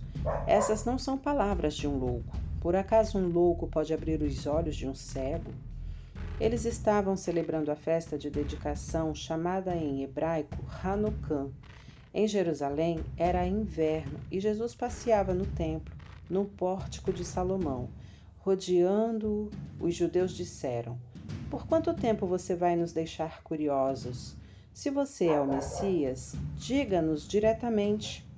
Jesus respondeu: Eu já disse, mas vocês não acreditaram. Tudo o que fiz foi autorizado por meu Pai, ações que falam mais alto que palavras. Vocês não acreditam porque não são minhas ovelhas. Minhas ovelhas reconhecem minha voz. Eu as conheço e elas me seguem. Dou a elas vida real e eterna. Elas estão protegidas do destruidor o tempo todo. Ninguém consegue roubá-las de mim. O Pai que as pôs sobre minha responsabilidade é muito maior que o destruidor, que o ladrão. Ninguém pode tirá-las dele. Eu e o Pai somos um só coração e uma só mente. Mais uma vez, os judeus estavam a ponto de apedrejá-lo. Mas Jesus lhes disse: Tenho feito muitas boas ações da parte do Pai. Por qual delas vocês querem me apedrejar? Os judeus responderam: Não o apedrejaremos por nada de bom que você fez mas sim pelo fato de ter dito essa blasfêmia de chamar você mesmo de Deus. Jesus reagiu. Estou apenas citando um texto das Escrituras em que Deus diz: Digo a vocês, vocês são deuses. Se Deus chama os antepassados de vocês de deuses e as Escrituras não mentem, por que vocês gritam, blasfemador, blasfemador? para o único a quem o Pai consagrou e enviou ao mundo, só porque eu disse: Sou filho de Deus? Se não faço as obras que meu Pai faz, não precisam crer em mim. Mas se faço as obras do Pai, esqueçam o momento que eu disse a meu respeito e considerem a simples evidência das ações que estão diante dos seus olhos. Talvez assim as coisas se esclareçam e vocês consigam entender que não apenas fazemos as mesmas coisas, mas também somos o mesmo, Pai e Filho. Ele está em mim e eu estou nele. Eles ainda tentaram prendê-lo, mas ele conseguiu escapar. Voltou para a região do Jordão, onde João batizava, e ficou ali. Muitos se tornaram seus seguidores. Diziam: João não realizou milagres, mas tudo o que ele disse a respeito deste homem é verdade. Assim, muitos creram nele.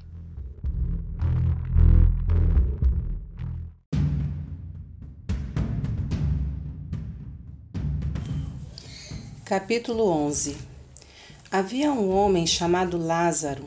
Ele estava doente, era de Betânia, cidade de Maria e sua irmã Marta.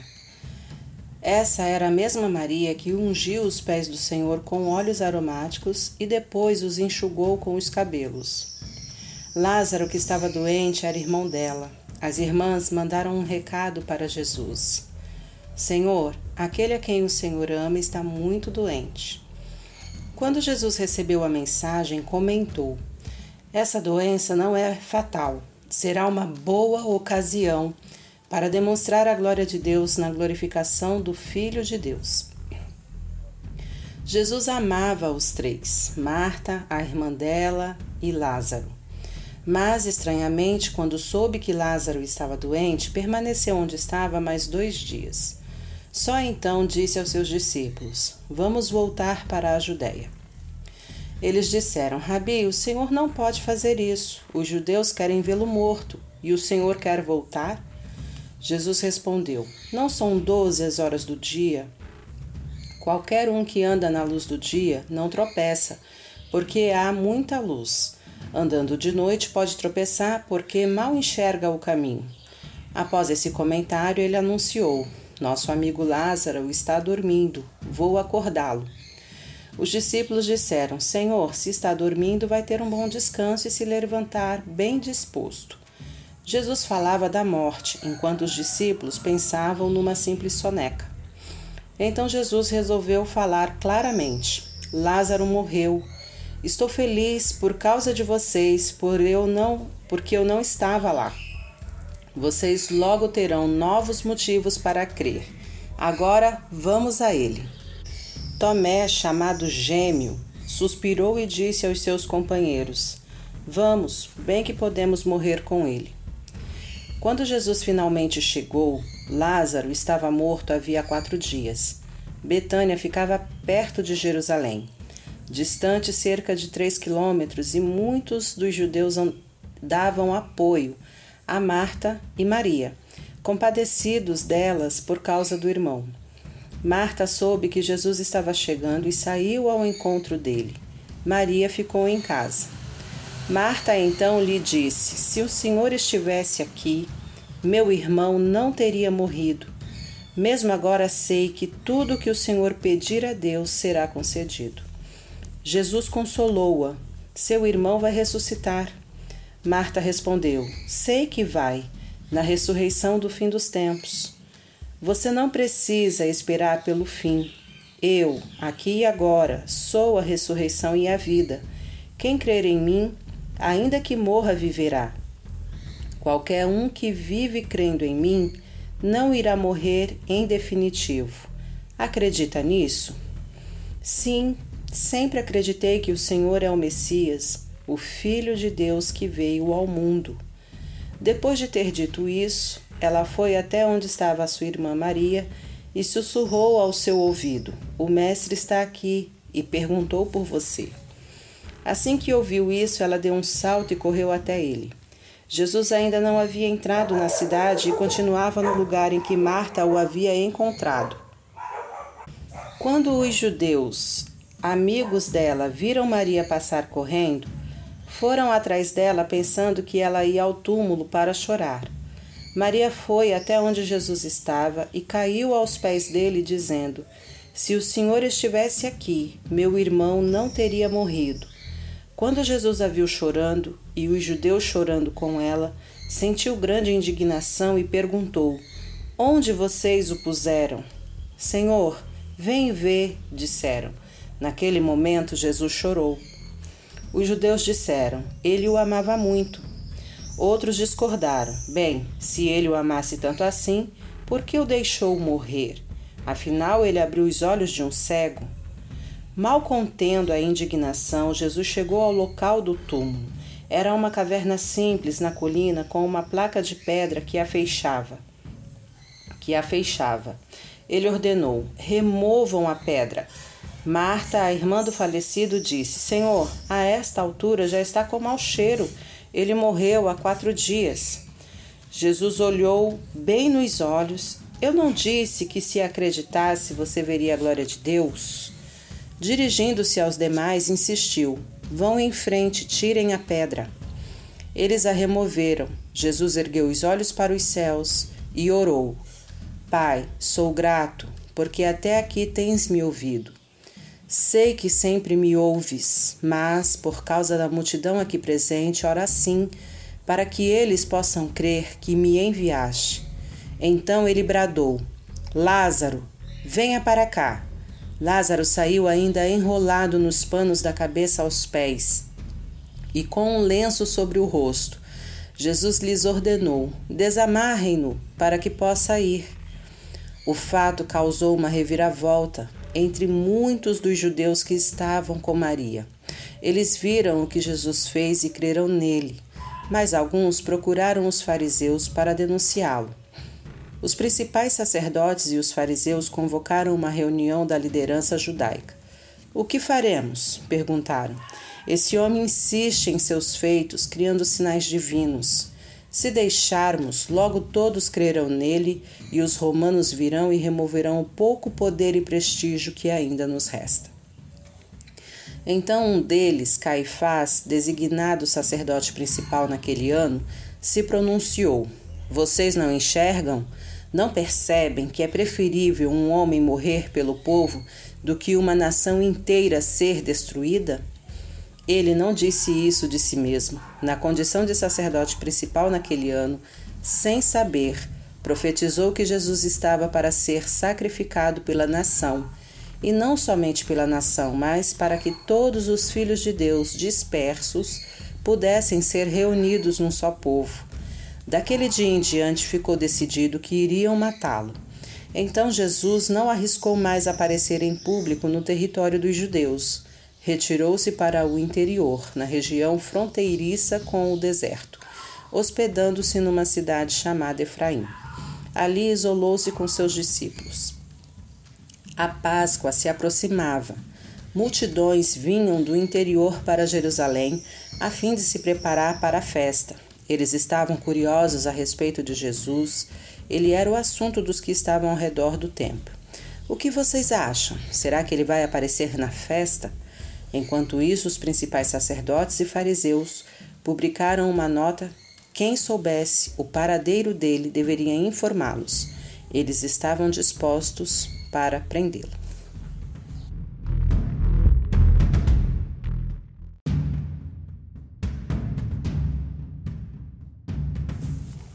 Capítulo 12 Seis dias antes da Páscoa, Jesus entrou em Betânia, onde vivia Lázaro, ressuscitado pouco tempo antes.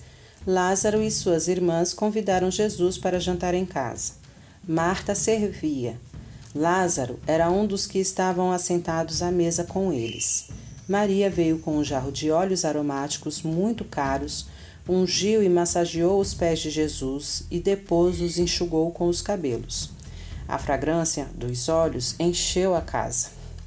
Judas Iscariotes, um dos doze, estava prestes a traí-lo, lamentou: Por que esse óleo não foi vendido e o dinheiro distribuído aos pobres? Seria fácil conseguir trezentas moedas de prata por ele. Disse isso não porque se importava com os pobres, mas porque era ladrão, era o tesoureiro do grupo e costumava se apropriar indevidamente do dinheiro que guardava. Jesus, porém, disse: Deixem-na em paz. Ela está antecipando e honrando o dia do meu sepultamento. Os pobres estão o tempo todo com vocês. Quanto a mim, nem sempre terão. Espalhou-se entre os judeus a notícia de que Jesus estava de volta à cidade. O povo então veio para ver não apenas Jesus, mas também Lázaro, que havia ressuscitado. Então os principais sacerdotes fizeram planos para matar Lázaro também, porque muitos dos judeus estavam crendo em Jesus por causa dele. No dia seguinte, uma multidão imensa que havia chegado para a festa soube que Jesus estava entrando em Jerusalém. Eles tiraram ramos de palmeiras e saíram para encontrá-lo, aclamando: Hosana! Bendito é ele que vem em nome de Deus. Sim, o Rei de Israel. Jesus cavalgava um burrinho como se lê nas Escrituras. Não temas, filha de Sião. Vejam como chega o seu rei cavalgando um burrinho. Os discípulos, na ocasião, não perceberam o cumprimento de muitas passagens das Escrituras, mas depois que Jesus foi glorificado, eles se lembraram de que tudo que estava escrito a respeito dele combinava com os acontecimentos. A multidão que havia estado com Jesus quando ele chamou Lázaro do túmulo, levantando-o dos mortos, estava ali, relatando o que tinha presenciado. Foi por se espalhar a notícia desse último sinal de Deus que a multidão cresceu e se transformou num grande desfile de boas-vindas. Os fariseus, olhando a cena, protestaram: Está fora de controle e todos vão atrás dele. Havia alguns gregos na cidade que tinham vindo para adorar na festa. Eles se aproximaram de Filipe, que era de Betsaida, na Galiléia, e pediram: Queremos ver Jesus, pode nos ajudar? Filipe contou a André, e ambos foram consultar Jesus. Ele respondeu: O tempo é agora. Chegou a hora de o Filho do Homem ser glorificado. Ouçam com atenção, a não ser que o grão de trigo seja enterrado no solo e morra, para o mundo, não será nada mais que um grão de trigo. Mas, se for enterrado, irá brotar e se reproduzir muitas e muitas vezes. Do mesmo modo, qualquer um que se apega à própria vida apenas como ela é, a está destruindo. Mas, se você perde sua vida sem criar obstáculos ao amor, você a terá para sempre, pois é a vida real e eterna. Se qualquer um de vocês quiser me servir, seja meu seguidor. Aí vocês estarão aonde eu estiver, prontos para servir. O Pai honrará e recompensará quem me servir. Agora estou angustiado. O que direi? Pai, livra-me? Não, pois é para isso que vim. Eu direi: Pai, manifesta a tua glória. Uma voz veio do céu eu o glorifiquei e o glorificarei outra vez. A multidão que ouviu a voz disse: Foi um trovão. Outros disseram: Um anjo falou com ele. Jesus disse: A voz não falava a mim, mas a vocês. Neste momento, o mundo está em crise. Satanás, o governante deste mundo, será expulso. E eu, quando for levantado da terra, atrairei todos a mim e os reunirei ao meu redor. Ele disse isso para mostrar como iria morrer. Vozes na multidão responderam: Sabemos pela lei de Deus que o Messias permanece para sempre. Como pode ser necessário, como você diz, que é o filho do homem, seja levantado? Quem é esse filho do homem? Jesus disse: Por um breve tempo a luz ainda estará entre vocês. Andem nessa luz, para que a escuridão não os destrua. Se vocês andam no escuro, não podem saber para onde estão indo. Se têm a luz, creiam na luz. Então a luz estará dentro de vocês, brilhando na vida de cada um, e vocês serão filhos da luz. Depois que acabou de falar, Jesus procurou um lugar para se esconder. Ele havia feito muitos sinais da parte de Deus, mas eles ainda não haviam entendido nada, nem creram nele. Era a prova que o profeta Isaías estava certo. Deus, quem creu no que pregamos? Quem reconheceu o braço de Deus estendido e pronto para agir? Primeiro, eles não acreditariam, assim não poderiam crer, mais uma vez, como Isaías tinha dito. Os olhos deles estão fechados, o coração deles está endurecido, de modo que não verão com os olhos, nem perceberão com o coração, e se voltarão para mim, Deus, para que eu os cure.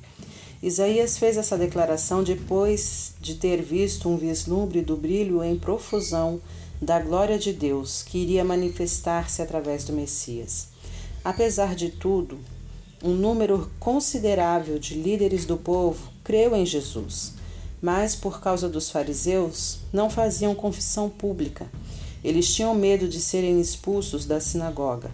Pressionados, preocupavam-se mais com a aprovação humana que com a glória de Deus. Jesus resumiu tudo neste pronunciamento. Quem crê em mim, crê não apenas em mim, mas naquele que me enviou. Quem me vê está vendo aquele que me enviou. Eu sou a luz que veio ao mundo, para que todo aquele que crê em mim não viva mais na escuridão.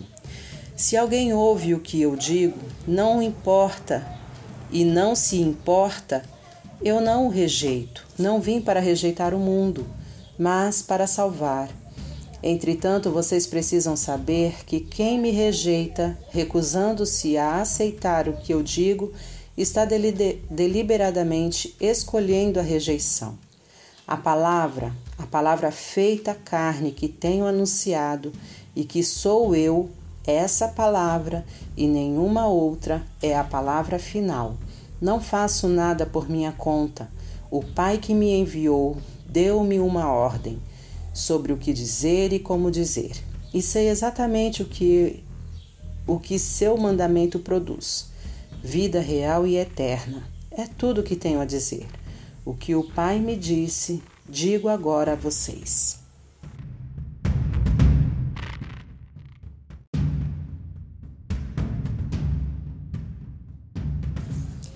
Capítulo 13 Às vésperas da festa da Páscoa, Jesus sabia que havia chegado a hora de deixar este mundo e ir para o Pai. O amor que dedicou aos seus queridos companheiros permaneceu até o fim. À hora da ceia, o diabo havia dominado Judas, filho de Simão, tendo tudo preparado para a traição.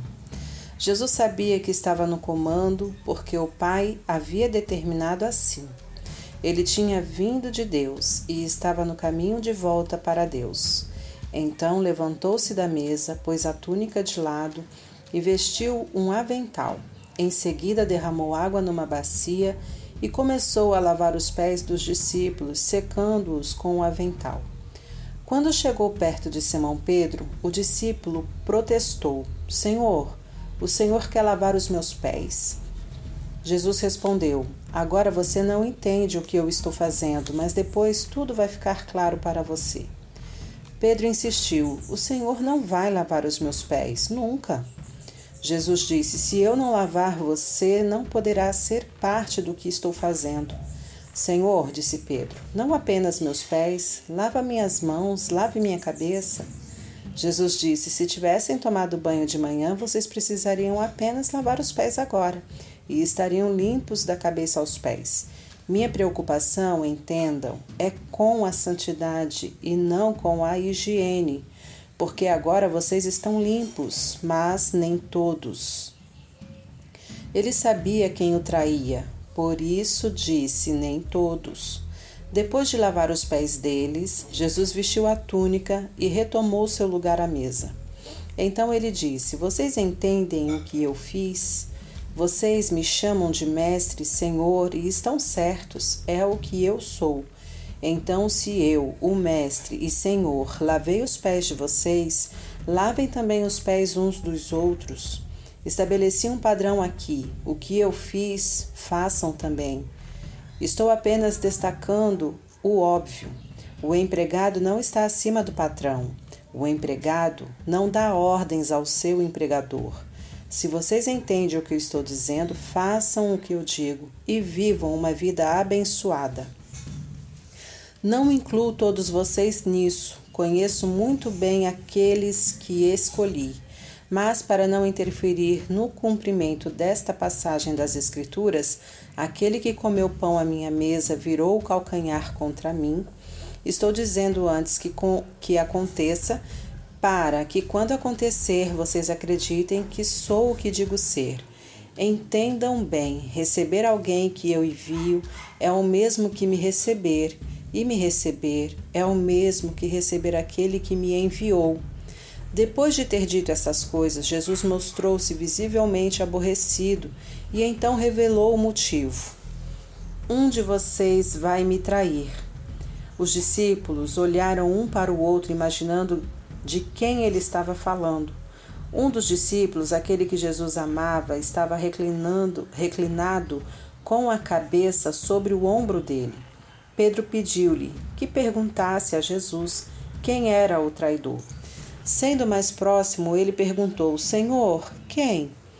Jesus respondeu: Aquele a quem eu der este pedaço de pão, depois de mergulhá-lo no prato. Então Jesus mergulhou o pedaço de pão e entregou-o a Judas, filho de Simão, o Iscariotes.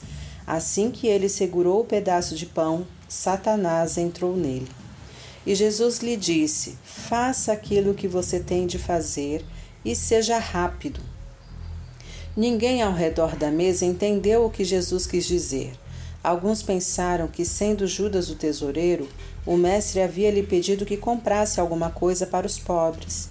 E sem soltar o pedaço de pão, Judas retirou-se, e era noite. Depois que ele saiu, Jesus declarou: Agora o filho do homem é visto pelo que é, e Deus é visto pelo que é nele. Quando Deus é visto nele, a glória de Deus se torna visível. Ao glorificá-lo, ele mesmo é glorificado. A glória está em toda parte. Filhos, vou ficar com vocês apenas mais um pouco. Vocês irão me procurar, mas, como falei aos judeus, agora digo a vocês: para onde eu vou, para onde eu vou, vocês não podem ir. Deixem-me dar a vocês um novo mandamento. Amem uns aos outros, assim como eu amei vocês. Amem uns aos outros.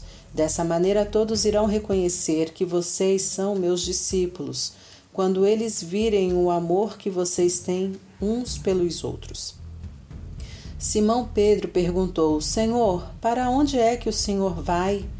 Jesus respondeu: Você não pode ir comigo agora Fará isso mais tarde. Senhor, insistiu Pedro, por que não posso segui-lo agora? Eu daria minha vida pelo Senhor. É mesmo? Você daria sua vida por mim? A verdade é que antes que o galo cante, você vai me negar três vezes.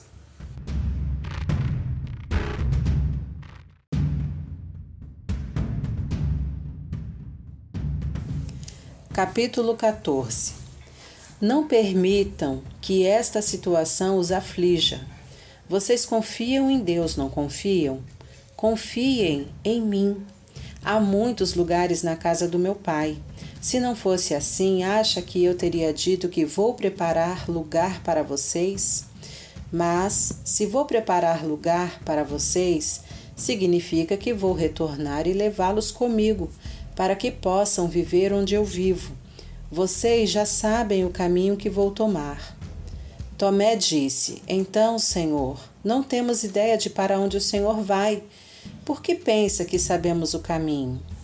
Jesus disse: Eu sou o caminho, a verdade e também a vida. Ninguém chega ao Pai sem mim. Se vocês me conhecem de fato, conheceria o Pai também. De agora em diante vocês o conhecem, porque já o viram. Filipe implorou: Senhor, mostra-nos o Pai, então ficaremos contentes. Vocês me acompanham todo esse tempo e ainda não entendem? Ver a mim é ver o Pai. Então, como podem perguntar onde está o Pai? Vocês não acreditam que estou no Pai e que o Pai está em mim?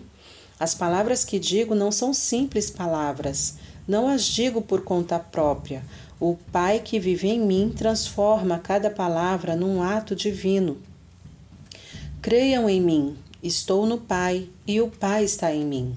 Se não conseguem crer nisso, creiam no que veem, minhas obras.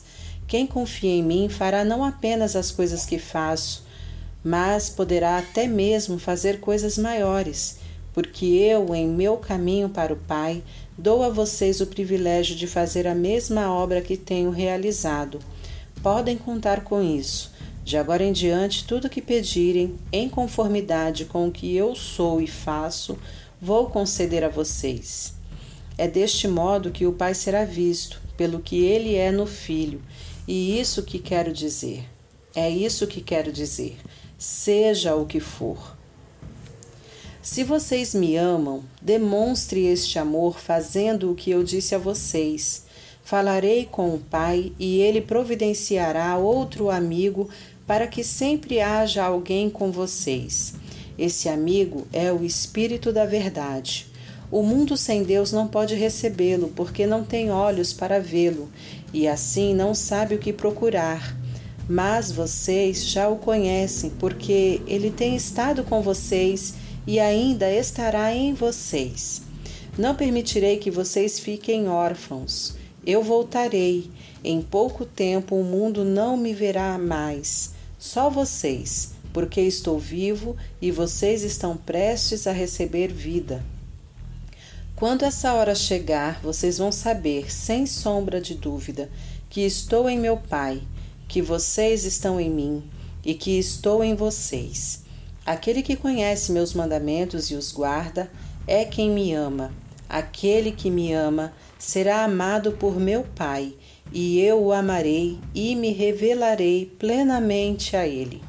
Então Judas, não o Iscariotes, disse: Senhor, o que o Senhor quer dizer quando afirma que está para se revelar a nós, mas não ao mundo? Porque um mundo sem amor, disse Jesus, é um mundo sem visão. Se alguém me ama, vai guardar minha palavra com o maior cuidado, e meu Pai o amará. Nós viveremos nele. Não me amar significa desobedecer às minhas palavras. A mensagem que vocês estão ouvindo não é minha, é a mensagem do Pai que me enviou. Digo estas coisas enquanto ainda estou com vocês. O amigo, o Espírito Santo que o Pai enviará a meu pedido, irá esclarecer tudo para vocês. Ele vai lembrá-los de todas as coisas que ouviram de mim. Eu vou, mas os deixarei com assistência plena. É meu presente de despedida para vocês. Paz. Não os deixo como geralmente acontece com aquele sentimento de abandono. Portanto, não fiquem deprimidos nem perturbados. Vocês me ouviram dizer: Vou embora, mas volto. Se vocês me amassem, estariam contentes pelo fato de eu estar voltando para o Pai, porque o Pai é o alvo e o propósito da minha vida. Estou adiantando os fatos antes que aconteçam, para que, quando acontecerem, a confirmação aprofunde a fé que tem em mim. Não vou falar muito mais com vocês desta maneira, porque o chefe deste mundo sem Deus está prestes a atacar. Mas não se preocupem, ele não tem poder nem direito algum sobre mim. Para que o mundo saiba quanto amo o Pai, é que cumpro as instruções dele rigorosamente até o último detalhe. Levantem-se, vamos embora. Está na hora de sair daqui.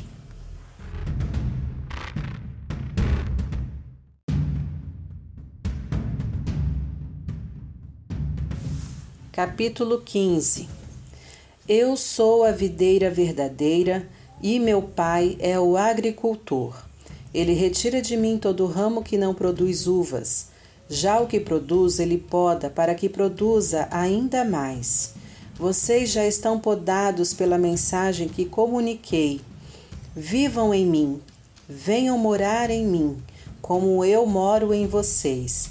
Assim como o ramo não pode produzir uvas por si mesmo, mas apenas se estiver unido à videira, vocês não podem produzir frutos se não estiverem unidos em mim. Eu sou a videira, vocês são os ramos. Quando vocês estiverem unidos a mim e eu a vocês num relacionamento íntimo e orgânico, não imaginam que colheita terão. Separados, vocês nada podem produzir. Qualquer um que se separa de mim é um ramo morto, que é apanhado e jogado na fogueira. Mas se vocês estão em mim e minhas palavras estão em vocês, estejam certos de que suas petições serão atendidas. É desta maneira que meu Pai demonstra quem Ele é. Quando vocês produzem frutos, quando demonstram maturidade como meus discípulos. Saiba que eu os amei como meu Pai me ama. Permaneçam no meu amor. Se guardarem meus mandamentos, vão se sentir absolutamente em casa no meu amor. É o que tenho feito, guardado os mandamentos do meu Pai e permanecido no seu amor. Estou dizendo essas coisas com um propósito: que minha alegria seja a alegria de vocês e que a alegria de vocês amadureça. Este é meu mandamento Amem uns aos outros como eu amei vocês. É a melhor maneira de amar. Deem a vida pelos amigos. Vocês mostram que são meus amigos quando fazem o que mando. Não os chamo de empregados, porque os empregados não entendem o que o patrão pensa ou planeja. Eu os chamo de amigos, porque contei a vocês tudo o que ouvi de meu pai. Lembrem-se, vocês não me escolheram, eu os escolhi e lancei no mundo para produzir frutos que não se estragarão. Como o fruto de vocês vem do Pai, o que pedirem ao Pai em relação a mim, ele concederá. Mas lembrem-se do mandamento principal: amem-se uns aos outros. Se o mundo mal os odeia, lembrem-se de que antes de tudo ele odiou a mim se vocês vivessem de acordo com a mentalidade do mundo, ele os amaria, como se vocês fossem dele. Mas, como escolhi vocês para viverem em sintonia com os termos de Deus, não mais nos termos do mundo, o mundo vai odiá-los.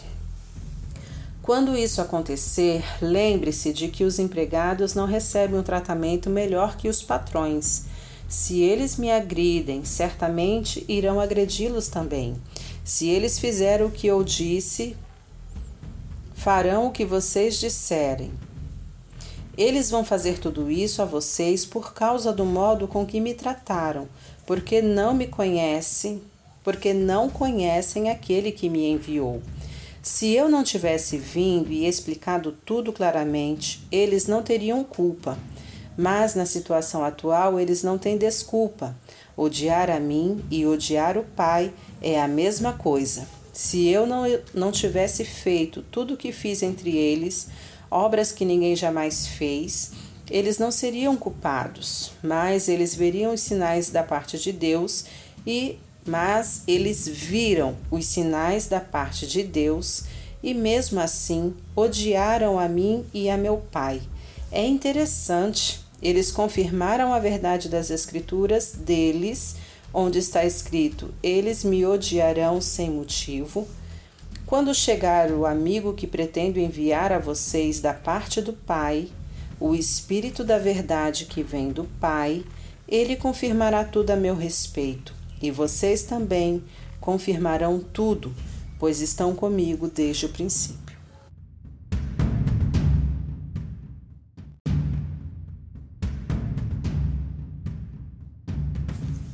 Capítulo 16 Estou dizendo estas coisas a fim de prepará-los para os tempos difíceis que estão por vir. Vocês serão expulsos das sinagogas. Haverá um tempo em que qualquer um que matar vocês irá pensar que está fazendo um favor para Deus. Eles farão isso porque nunca entenderam de verdade quem é o Pai. Digo estas coisas para que, quando chegar a hora e tudo começar, vocês estejam avisados e preparados. Não disse antes, porque estava com vocês todos os dias. Mas agora vou para aquele que me enviou. Nenhum de vocês perguntou para onde o Senhor vai? Em vez disso, quanto mais falo, mais tristes vocês ficam. Então permitam-me repetir esta verdade. É melhor para vocês que eu vá. Se eu não for, o amigo não virá, mas se eu for, poderei enviá-los a vocês. Quando ele vier, denunciará o erro do mundo mal quanto ao pecado, à justiça e ao julgamento. Mostrará que a recusa em crer em mim é o pecado básico deles, que a justiça vem do alto, onde estou com o Pai, fora da visão e do controle deles, que o julgamento acontece quando o governante deste mundo mal é levado a juízo e condenado. Ainda tenho muito a dizer, mas vocês não podem suportar tudo agora. Quando, porém, o amigo chegar, o Espírito da Verdade, ele irá tomá-los pela mão e guiá-los a toda a verdade. Ele não chamará atenção para si, mas para o que está prestes a acontecer e para tudo que tenho dito e feito. Ele me honrará, vai receber de mim e entregar a vocês. Tudo que o Pai tem é meu também. Por isso eu disse: Ele recebe de mim e entrega a vocês.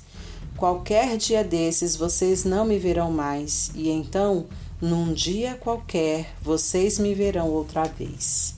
Essas palavras levantaram muitas perguntas entre os discípulos. O que ele quer dizer com qualquer dia desses vocês não me verão mais, e então num dia qualquer vocês me verão outra vez. E o que significa volto para o Pai e qualquer dia desses? Não temos a menor ideia do que ele está falando.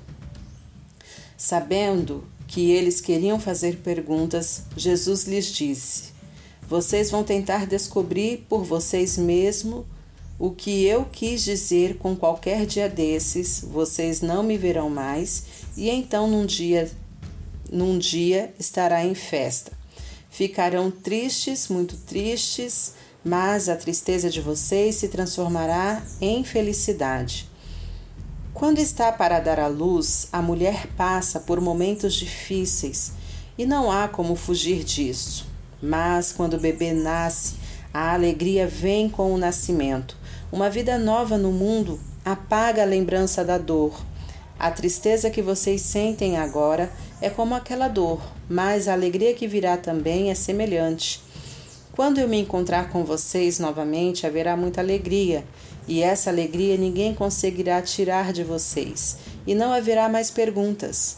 O que quero que façam é o seguinte: peçam ao Pai qualquer coisa de acordo com o que revelei a vocês.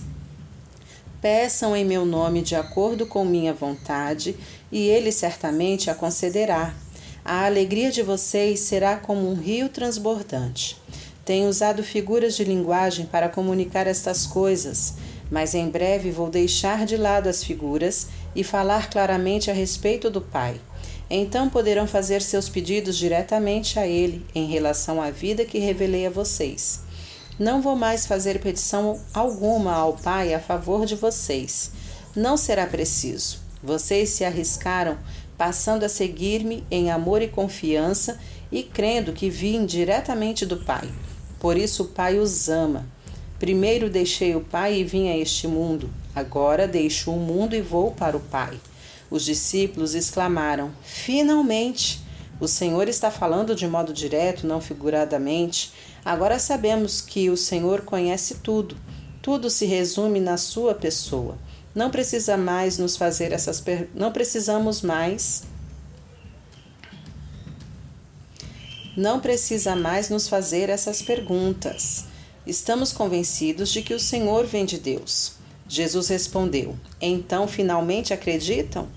De fato, vocês estão prestes a se dispersar. Cada um tratará de salvar a própria pele, e para isso terá de me abandonar, mas não serei abandonado. O Pai está comigo. Estou dizendo estas coisas para que, crendo em mim, vocês estejam inabaláveis e seguros e desfrutem a paz. Neste mundo mal vocês sempre terão dificuldade, mas fiquem firmes. Eu venci o mundo.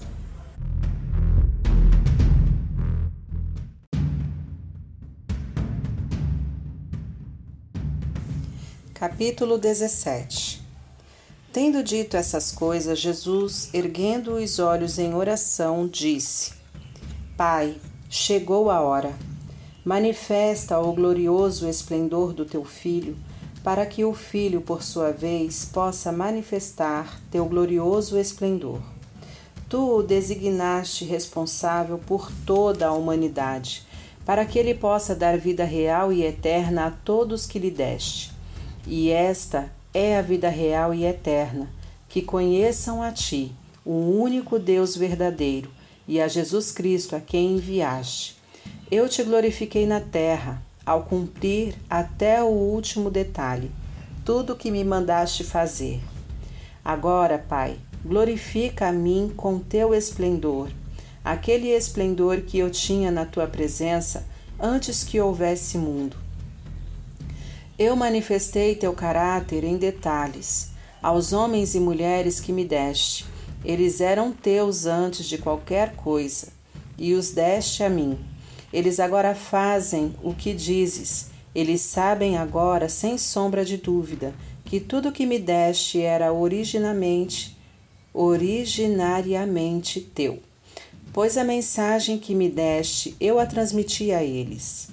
Eles a receberam e foram convencidos de que vim de ti.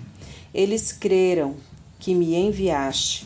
Oro por eles. Não oro pelo mundo que rejeitou Deus, mas por aqueles que me deste, pois eles são teus por direito. Tudo que é meu é teu, e tudo que é teu é meu, e a minha vida é visível neles, pois não vou mais me manifestar ao mundo eles vão continuar no mundo, enquanto retorno para ti. Pai Santo, guarda-os enquanto eles preservarem, perseveram nesta vida, que conferiste como um dom por meu intermédio, de modo que eles possam ser um só coração e uma única mente, assim como somos um coração e uma mente. Enquanto eu estava com eles, eu os guardei na busca da vida que deste por meu intermédio, eu me posicionei como um vigia noturno, e nenhum deles se perdeu, exceto o rebelde que se inclinou à destruição, a exceção que confirma a regra das Escrituras. Agora volto para ti, digo estas coisas para que o mundo ouça, para que meu povo possa experimentar. Minha alegria completa neles eu dei a eles tua palavra. O mundo mau os odiou por causa disso, porque eles não adotaram o estilo de vida do mundo. Não peço que os tire do mundo, mas que os guarde do maligno. Eles não são mais orientados pelo mundo, assim como eu também não sou. Faze-os santos, consagrados com tua verdade. Tua palavra é verdade que consagra Assim como me deste uma missão no mundo, eu dei a eles uma missão no mundo. Eu me consagro por causa deles, para que eles sejam consagrados à verdade em sua missão. Oro não apenas por eles, mas também por todos os que crerão em mim, por causa deles e do testemunho deles a meu respeito. O alvo para todos eles é tornar-se um só coração e uma única mente assim como tu, ó Pai, és em mim e eu em ti, para que possam ser um só coração e uma única mente conosco. Então o mundo poderá crer que tu de fato me enviaste. A mesma glória que me deste, eu dei a eles, para que eles estejam unidos como nós estamos. Eu neles e eles em mim. Assim, eles amadurecerão nessa unidade e darão evidência ao mundo mau de que tu me enviaste e os amaste, do mesmo modo que amaste a mim. Pai, é meu desejo que todos aqueles que me deste estejam comigo, bem onde eu estou, para que possam ver minha glória, o esplendor que me deste, tendo-me amado, muito antes que houvesse mundo. Pai justo, o mundo nunca me conhece, nunca te conheceu, mas eu te conheço, e esses discípulos sabem que me enviaste nesta missão. Eu revelei teu ser a eles, quem és e o que fazes. Continua a fazer isso conhecido, para que teu amor por mim possa estar neles, exatamente como neles eu estou.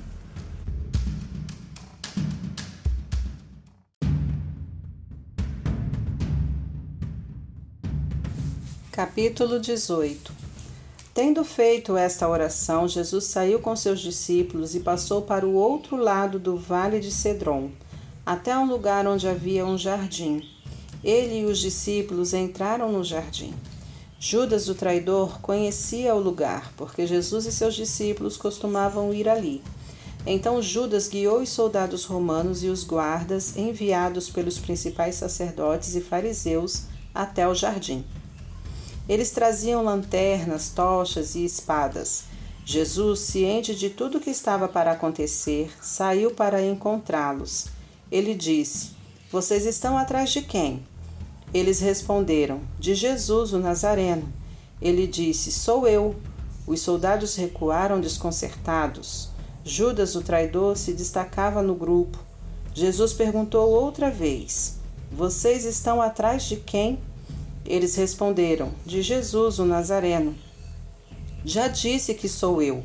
Então, se estão atrás de mim, deixem os outros irem. Isso confirmou as palavras de sua oração. Não perdi nenhum dos que me deste.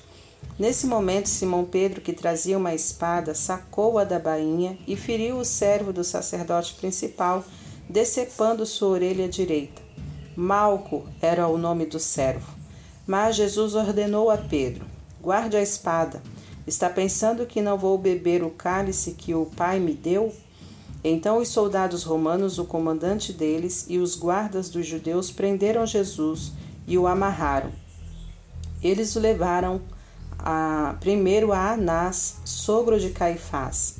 Esse Caifás era o sacerdote principal naquele ano. Foi Caifás quem lembrou os judeus de que seria melhor para eles se o homem morresse pelo povo. Simão Pedro e outro discípulo seguiram Jesus. Esse outro discípulo era conhecido do sacerdote principal, e ele foi com Jesus até o pátio da casa de Caifás. Pedro teve de ficar do lado de fora. Então o outro discípulo saiu, falou com a moça que cuidava da entrada e Pedro pôde entrar. A moça que cuidava da entrada perguntou a Pedro: você não é um dos discípulos desse homem? Ele disse: Não, não sou. Então os servos e os guardas acenderam uma fogueira por causa do frio e estavam aconchegados a ela, aquecendo-se. Pedro juntou-se a eles, tentando se aquecer também. Enquanto isso, Anás interrogou Jesus a respeito dos seus discípulos e dos seus ensinos. Jesus respondeu: Falei abertamente em público Ensinei sempre nas sinagogas e no templo, onde todos os judeus se reúnem. Tudo foi dito em público. Não disse nada às escondidas. Então, por que sou tratado como conspirador? Pergunte aos que me ouviram, eles sabem muito bem o que eu disse. Minhas palestras foram dadas às claras. Ao ouvir essa resposta, um dos guardas o esbofeteou, dizendo: Como ousa falar desse jeito com o sacerdote principal? Jesus reagiu: Se eu disse alguma coisa errada, prove. Mas se falei a verdade, por que a agressão? Então Anás o enviou ainda amarrado ao sacerdote principal Caifás. Enquanto isso, Simão Pedro continuava se aquecendo perto da fogueira. Foi quando alguns dos que estavam ali perguntaram: Você não é um dos discípulos dele? Ele o negou: Eu não. Um dos servos do sacerdote principal, parente do homem cuja orelha Pedro havia decepado, desconfiou: Eu não vi você no jardim com ele? Mais uma vez Pedro negou. Em seguida, o galo cantou. Jesus foi levado da presença de Caifás para o palácio do governador romano. Era de manhã bem cedo. Eles mesmos não entraram no palácio porque isso os impediria de participar da Páscoa. Então Pilatos foi até onde eles estavam e perguntou: Que acusação vocês apresentam contra este homem? Eles disseram: Se ele não tivesse feito nada de errado, acha que estaríamos aqui? Pilatos respondeu: vocês o pegaram, julguem-no conforme a lei de vocês. Os judeus replicaram: Não temos autorização para matar ninguém. Isso seria confirmar a palavra de Jesus, indicando como ele iria morrer. Então Pilatos voltou ao palácio, chamou Jesus e perguntou: Você é o rei dos judeus? Jesus respondeu: Você diz isso por sua conta, ou alguém contou a você? Pilatos disse: Por acaso pareço judeu? Seu povo e seus sacerdotes o entregarão a mim. O que você fez? Jesus disse: Meu reino não consiste naquilo que pode ser visto. Se fosse, meus seguidores lutariam para que eu não fosse entregue aos judeus. Mas não sou esse tipo de rei, não um rei conforme o mundo. Pilatos insistiu: Mas você é um rei ou não é? Jesus respondeu: Você pode dizer. Por ser rei, nasci e vim ao mundo para que pudesse dar testemunho da verdade. Aquele que se importa com a verdade, tem alguma sensibilidade a ela, reconhece a minha voz. Pilatos quis saber: o que é a verdade? Então ele voltou para onde estavam os judeus e declarou: Não acho nada de errado naquele homem. É costume de vocês que eu perdoe um prisioneiro na Páscoa. Querem que eu perdoe o rei dos judeus? Mas, por incrível que pareça, eles gritaram de volta: Não, queremos Barrabás. Barrabás era um revolucionário judeu.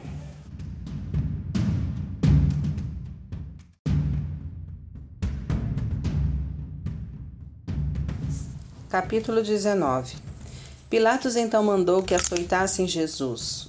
Os soldados trancaram, trançaram uma coroa de espinhos e a puseram em sua cabeça vestiram nele um manto púrpura e chegavam perto dele, dizendo: Salve, Rei dos Judeus!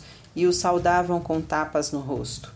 Depois Pilatos tornou a sair e disse-lhes: Eu estou trazendo a vocês, mas quero que saibam que não acho que ele seja culpado de algum crime. Foi nesse momento que Jesus saiu usando a coroa de espinhos e o manto púrpura. E Pilatos anunciou: Aí está ele, o homem. Quando os principais sacerdotes e os guardas o viram, gritaram em frenesi: Crucifique-o! Crucifique-o! Pilatos disse: Crucifiquem-no vocês, não acho nada de errado nele. Os judeus responderam: Nós temos uma lei e por essa lei ele deve morrer, porque alegou ser o filho de Deus. Quando Pilatos ouviu isso, ficou ainda mais amedrontado. Ele voltou ao palácio e perguntou: a Jesus: De onde você veio? Jesus não respondeu. Pilatos insistiu: Você não vai falar? Não sabe que tenho autoridade para perdoá-lo e autoridade para crucificá-lo? Jesus respondeu: Você não tem nenhuma autoridade sobre mim, a não ser a que tenha recebido do céu. É por isso que aquele que me entregou a você cometeu um pecado ainda maior. Diante dessa resposta, Pilatos fez o que pôde para perdoá-lo, mas os judeus gritavam: Se você perdoar este homem, não é amigo de César. Qualquer um que se diz rei está desafiando o imperador. Quando ouviu essas palavras, Pilatos deixou Jesus do lado de fora e sentou-se na cadeira de julgamento, no lugar designado Corte de Pedra, em aramaico, Gábata.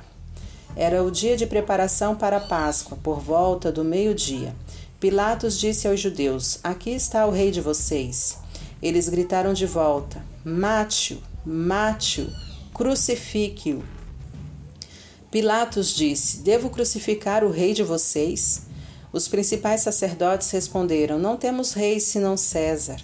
Então Pilatos cedeu ao pedido deles e o entregou para ser crucificado.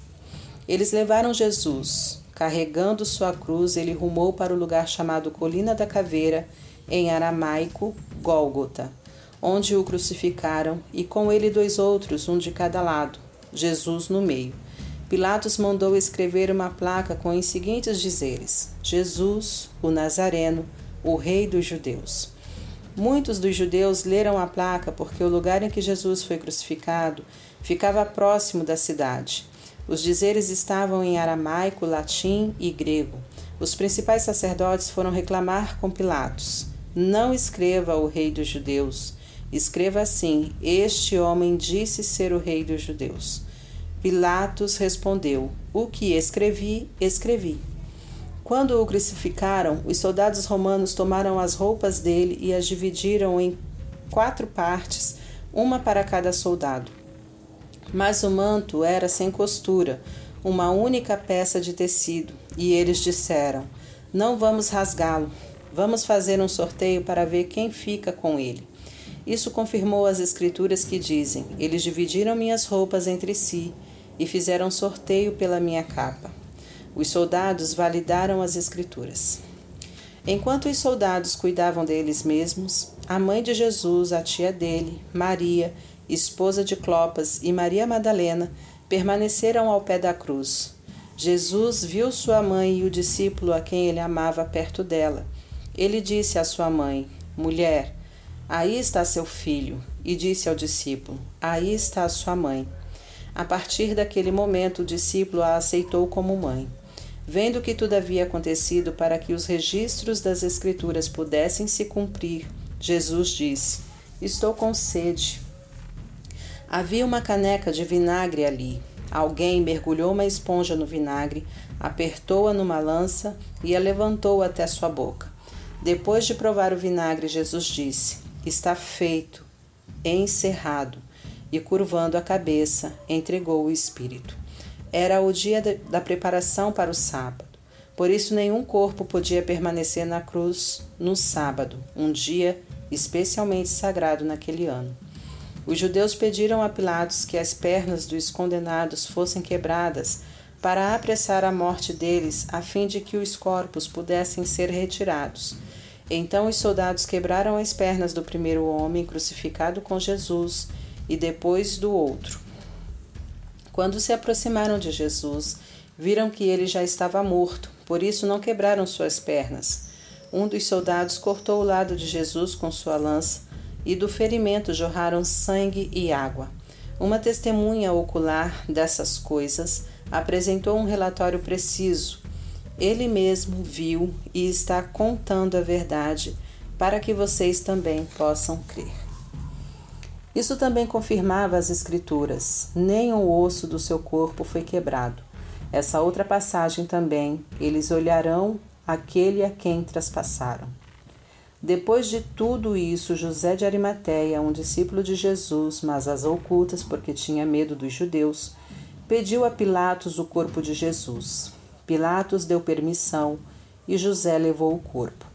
Nicodemos, que tinha ido conversar com Jesus de noite, apareceu agora em plena luz do dia, carregando uma mistura de mirra e aloés, que pesava cerca de 35 quilos.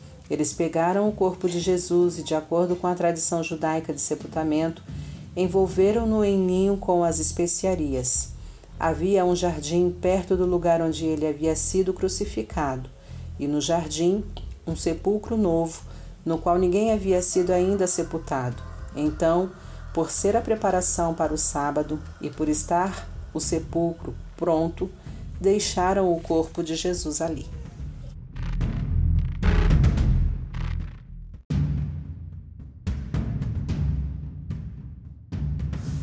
Capítulo 20 Cedo de manhã, no primeiro dia da semana, enquanto ainda estava escuro, Maria Madalena foi ao sepulcro e viu que a pedra havia sido removida da entrada. Ela correu na hora até onde estavam Simão Pedro e o outro discípulo, aquele que Jesus amava. Quase sem fôlego, informou: Tiraram o Senhor do sepulcro. Nós não sabemos onde o puseram.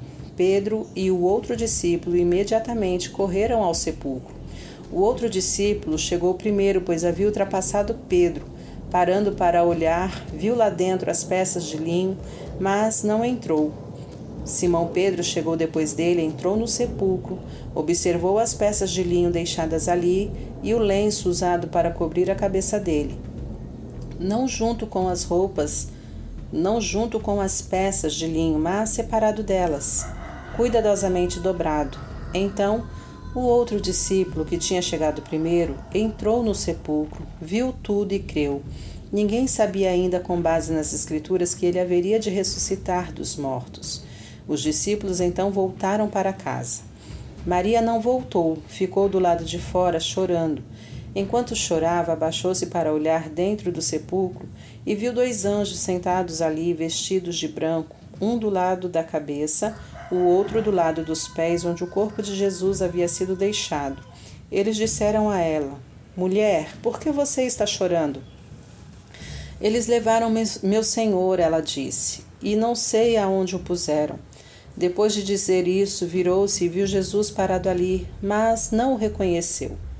Jesus disse: Mulher, por que você está chorando? A quem procura? Pensando que fosse o jardineiro, ela pediu: Moço, se você levou, diga-me onde o pôs para que eu possa cuidar dele. Jesus disse: Maria. Virando-se para olhar ele, ela exclamou em aramaico: Rabone, que quer dizer mestre. Jesus disse: Não me abrace, pois ainda não subi para o Pai. Vá aos meus irmãos e dê este recado: Eu subo para meu Pai e Pai de vocês, meu Deus e Deus de vocês. Maria Madalena foi dar a notícia aos discípulos. Eu vi o Senhor e relatou tudo o que ele tinha dito. Mais tarde, no mesmo dia, os discípulos estavam reunidos, mas, com medo dos judeus, haviam trancado todas as portas da casa. De repente, Jesus entrou, pôs-se no meio deles e disse: Paz seja com vocês. E mostrou a eles suas mãos e seu lado. Vendo o Senhor com os próprios olhos, os discípulos ficaram exultantes. Jesus repetiu sua, sua saudação: Paz sejam com vocês. Assim como o Pai me enviou, eu envio vocês. Ele respirou fundo e soprou sobre eles: Recebam o Espírito Santo. Se vocês perdoarem os pecados de alguém, esses pecados serão perdoados para sempre. Se vocês não perdoarem os pecados, não serão perdoados. Tomé, também conhecido como Gêmeo, um dos doze, não estava com eles quando Jesus apareceu. Os outros discípulos contaram a ele: Nós vimos o Senhor. Mas ele disse: A não ser que eu veja os buracos dos cravos em suas mãos Coloque o dedo neles e toque seu lado. Não vou acreditar. Passados oito dias, os discípulos estavam outra vez naquela sala. Dessa vez, Tomé estava presente. Jesus passou pelas portas fechadas, foi para o meio deles e disse: Paz seja com vocês. Ele voltou-se para Tomé e disse: para, para Tomé e disse: Examine minhas mãos, toque meu lado não seja descrente, creia. Tomé disse: Meu Senhor, meu Deus. Jesus disse: Você crê porque viu com os próprios olhos. Bênçãos maiores ainda serão reservadas para os que creem sem ver. Jesus realizou outros sinais que revelavam Deus muito mais do que os que constam neste livro. Estes estão escritos para que vocês creiam que Jesus é o Messias, o Filho de Deus, e ao crer, tenham a vida real e eterna, como ele pessoalmente a revelou.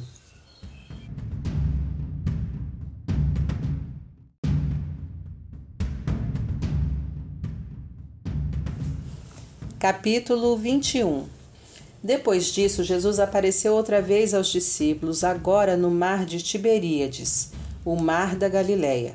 Aconteceu assim: Simão Pedro, Tomé, cujo apelido era Gêmeo, Natanael de Caná da Galileia, os irmãos Zebedeu e, outro, e outros dois discípulos estavam na praia. Simão Pedro disse: Vou pescar. Os outros disseram: Vamos com você. Eles entraram no barco, mas não pegaram nada naquela noite. Quando o sol surgiu, Jesus estava de pé na praia, mas eles não o reconheceram. Jesus disse: Paz seja com vocês. Pegaram alguma coisa para comer? Eles responderam: Não. Ele disse: Lancem a rede do lado direito do barco e vejam o que acontece. Eles, eles fizeram o que ele disse. De repente havia tantos peixes na rede que eles não conseguiam puxá-la. Então os discípulos que Jesus ama, o discípulo que Jesus amava disse a Pedro: É o Senhor. Quando Simão Pedro percebeu que era o Senhor, vestiu sua roupa, pois estava despido, e pulou no mar. Os outros discípulos vieram de barco, pois não estavam muito longe da praia, cerca de cem metros, ajudando a puxar a rede abarrotada de peixes. Quando saíram do barco, viram uma fogueira. Havia peixe e pão assando sobre ela. Jesus disse: Tragam alguns dos peixes que acabaram de apanhar. Simão Pedro juntou-se a eles e puxou a rede para a praia, 153 grandes peixes. E mesmo com todos aqueles peixes, a rede não se rasgou. Jesus disse: A comida está servida. Nenhum dos discípulos ousava perguntar quem é você. Eles sabiam que era o Senhor. Jesus então tomou o pão e o deu a eles Fez o mesmo com os peixes. Era a terceira vez que Jesus se manifestava vivo aos discípulos, desde que havia ressuscitado dos mortos. Depois de terem se alimentado, Jesus disse a Simão Pedro: Simão, filho de João, você me ama mais do que estes? Sim, Senhor, tu sabes que te amo. Jesus disse: Alimente meus cordeiros. Então perguntou pela segunda vez: Simão, filho de João, você me ama? Sim, Senhor, tu sabes que te amo. Jesus disse: Tome conta das minhas ovelhas. Jesus perguntou pela terceira vez: Simão, filho de João, você me ama? Pedro ficou aborrecido por ele ter perguntado a terceira vez: Você me ama? Então respondeu: Senhor, tu sabes de tudo e tu sabes que te amo. Jesus disse: Alimente minhas ovelhas. Vou dizer uma verdade. Quando você era jovem, vestia-se e ia aonde queria. Mas quando for velho, estenderá as mãos, enquanto outra pessoa irá vesti-lo e irá levá-lo para onde você não quer ir. Ele disse isso para indicar o tipo de morte pela qual Pedro iria glorificar a Deus. Em seguida ordenou: Siga-me. Virando a cabeça, Pedro percebeu que o discípulo que Jesus amava estava ali perto. Quando Pedro o avistou, perguntou a Jesus: Senhor, o que vai acontecer com ele? Jesus respondeu: Se eu quiser que ele viva até que eu volte, o que você tem com isso? Siga-me você. Foi por isso que se espalhou o boato entre os irmãos de que aquele discípulo não morreria. Mas não foi o que Jesus disse. Ele disse apenas: Se eu quiser que ele viva até que eu volte, o que você tem com isso? Esse é o mesmo discípulo que foi testemunha ocular de todas as coisas e as escreveu, e todos sabemos que seu relato é confiável e preciso. Há muitas outras coisas que Jesus fez. Se todas fossem escritas, cada uma delas, uma por uma, não consigo imaginar um mundo grande o bastante para caber tamanha biblioteca.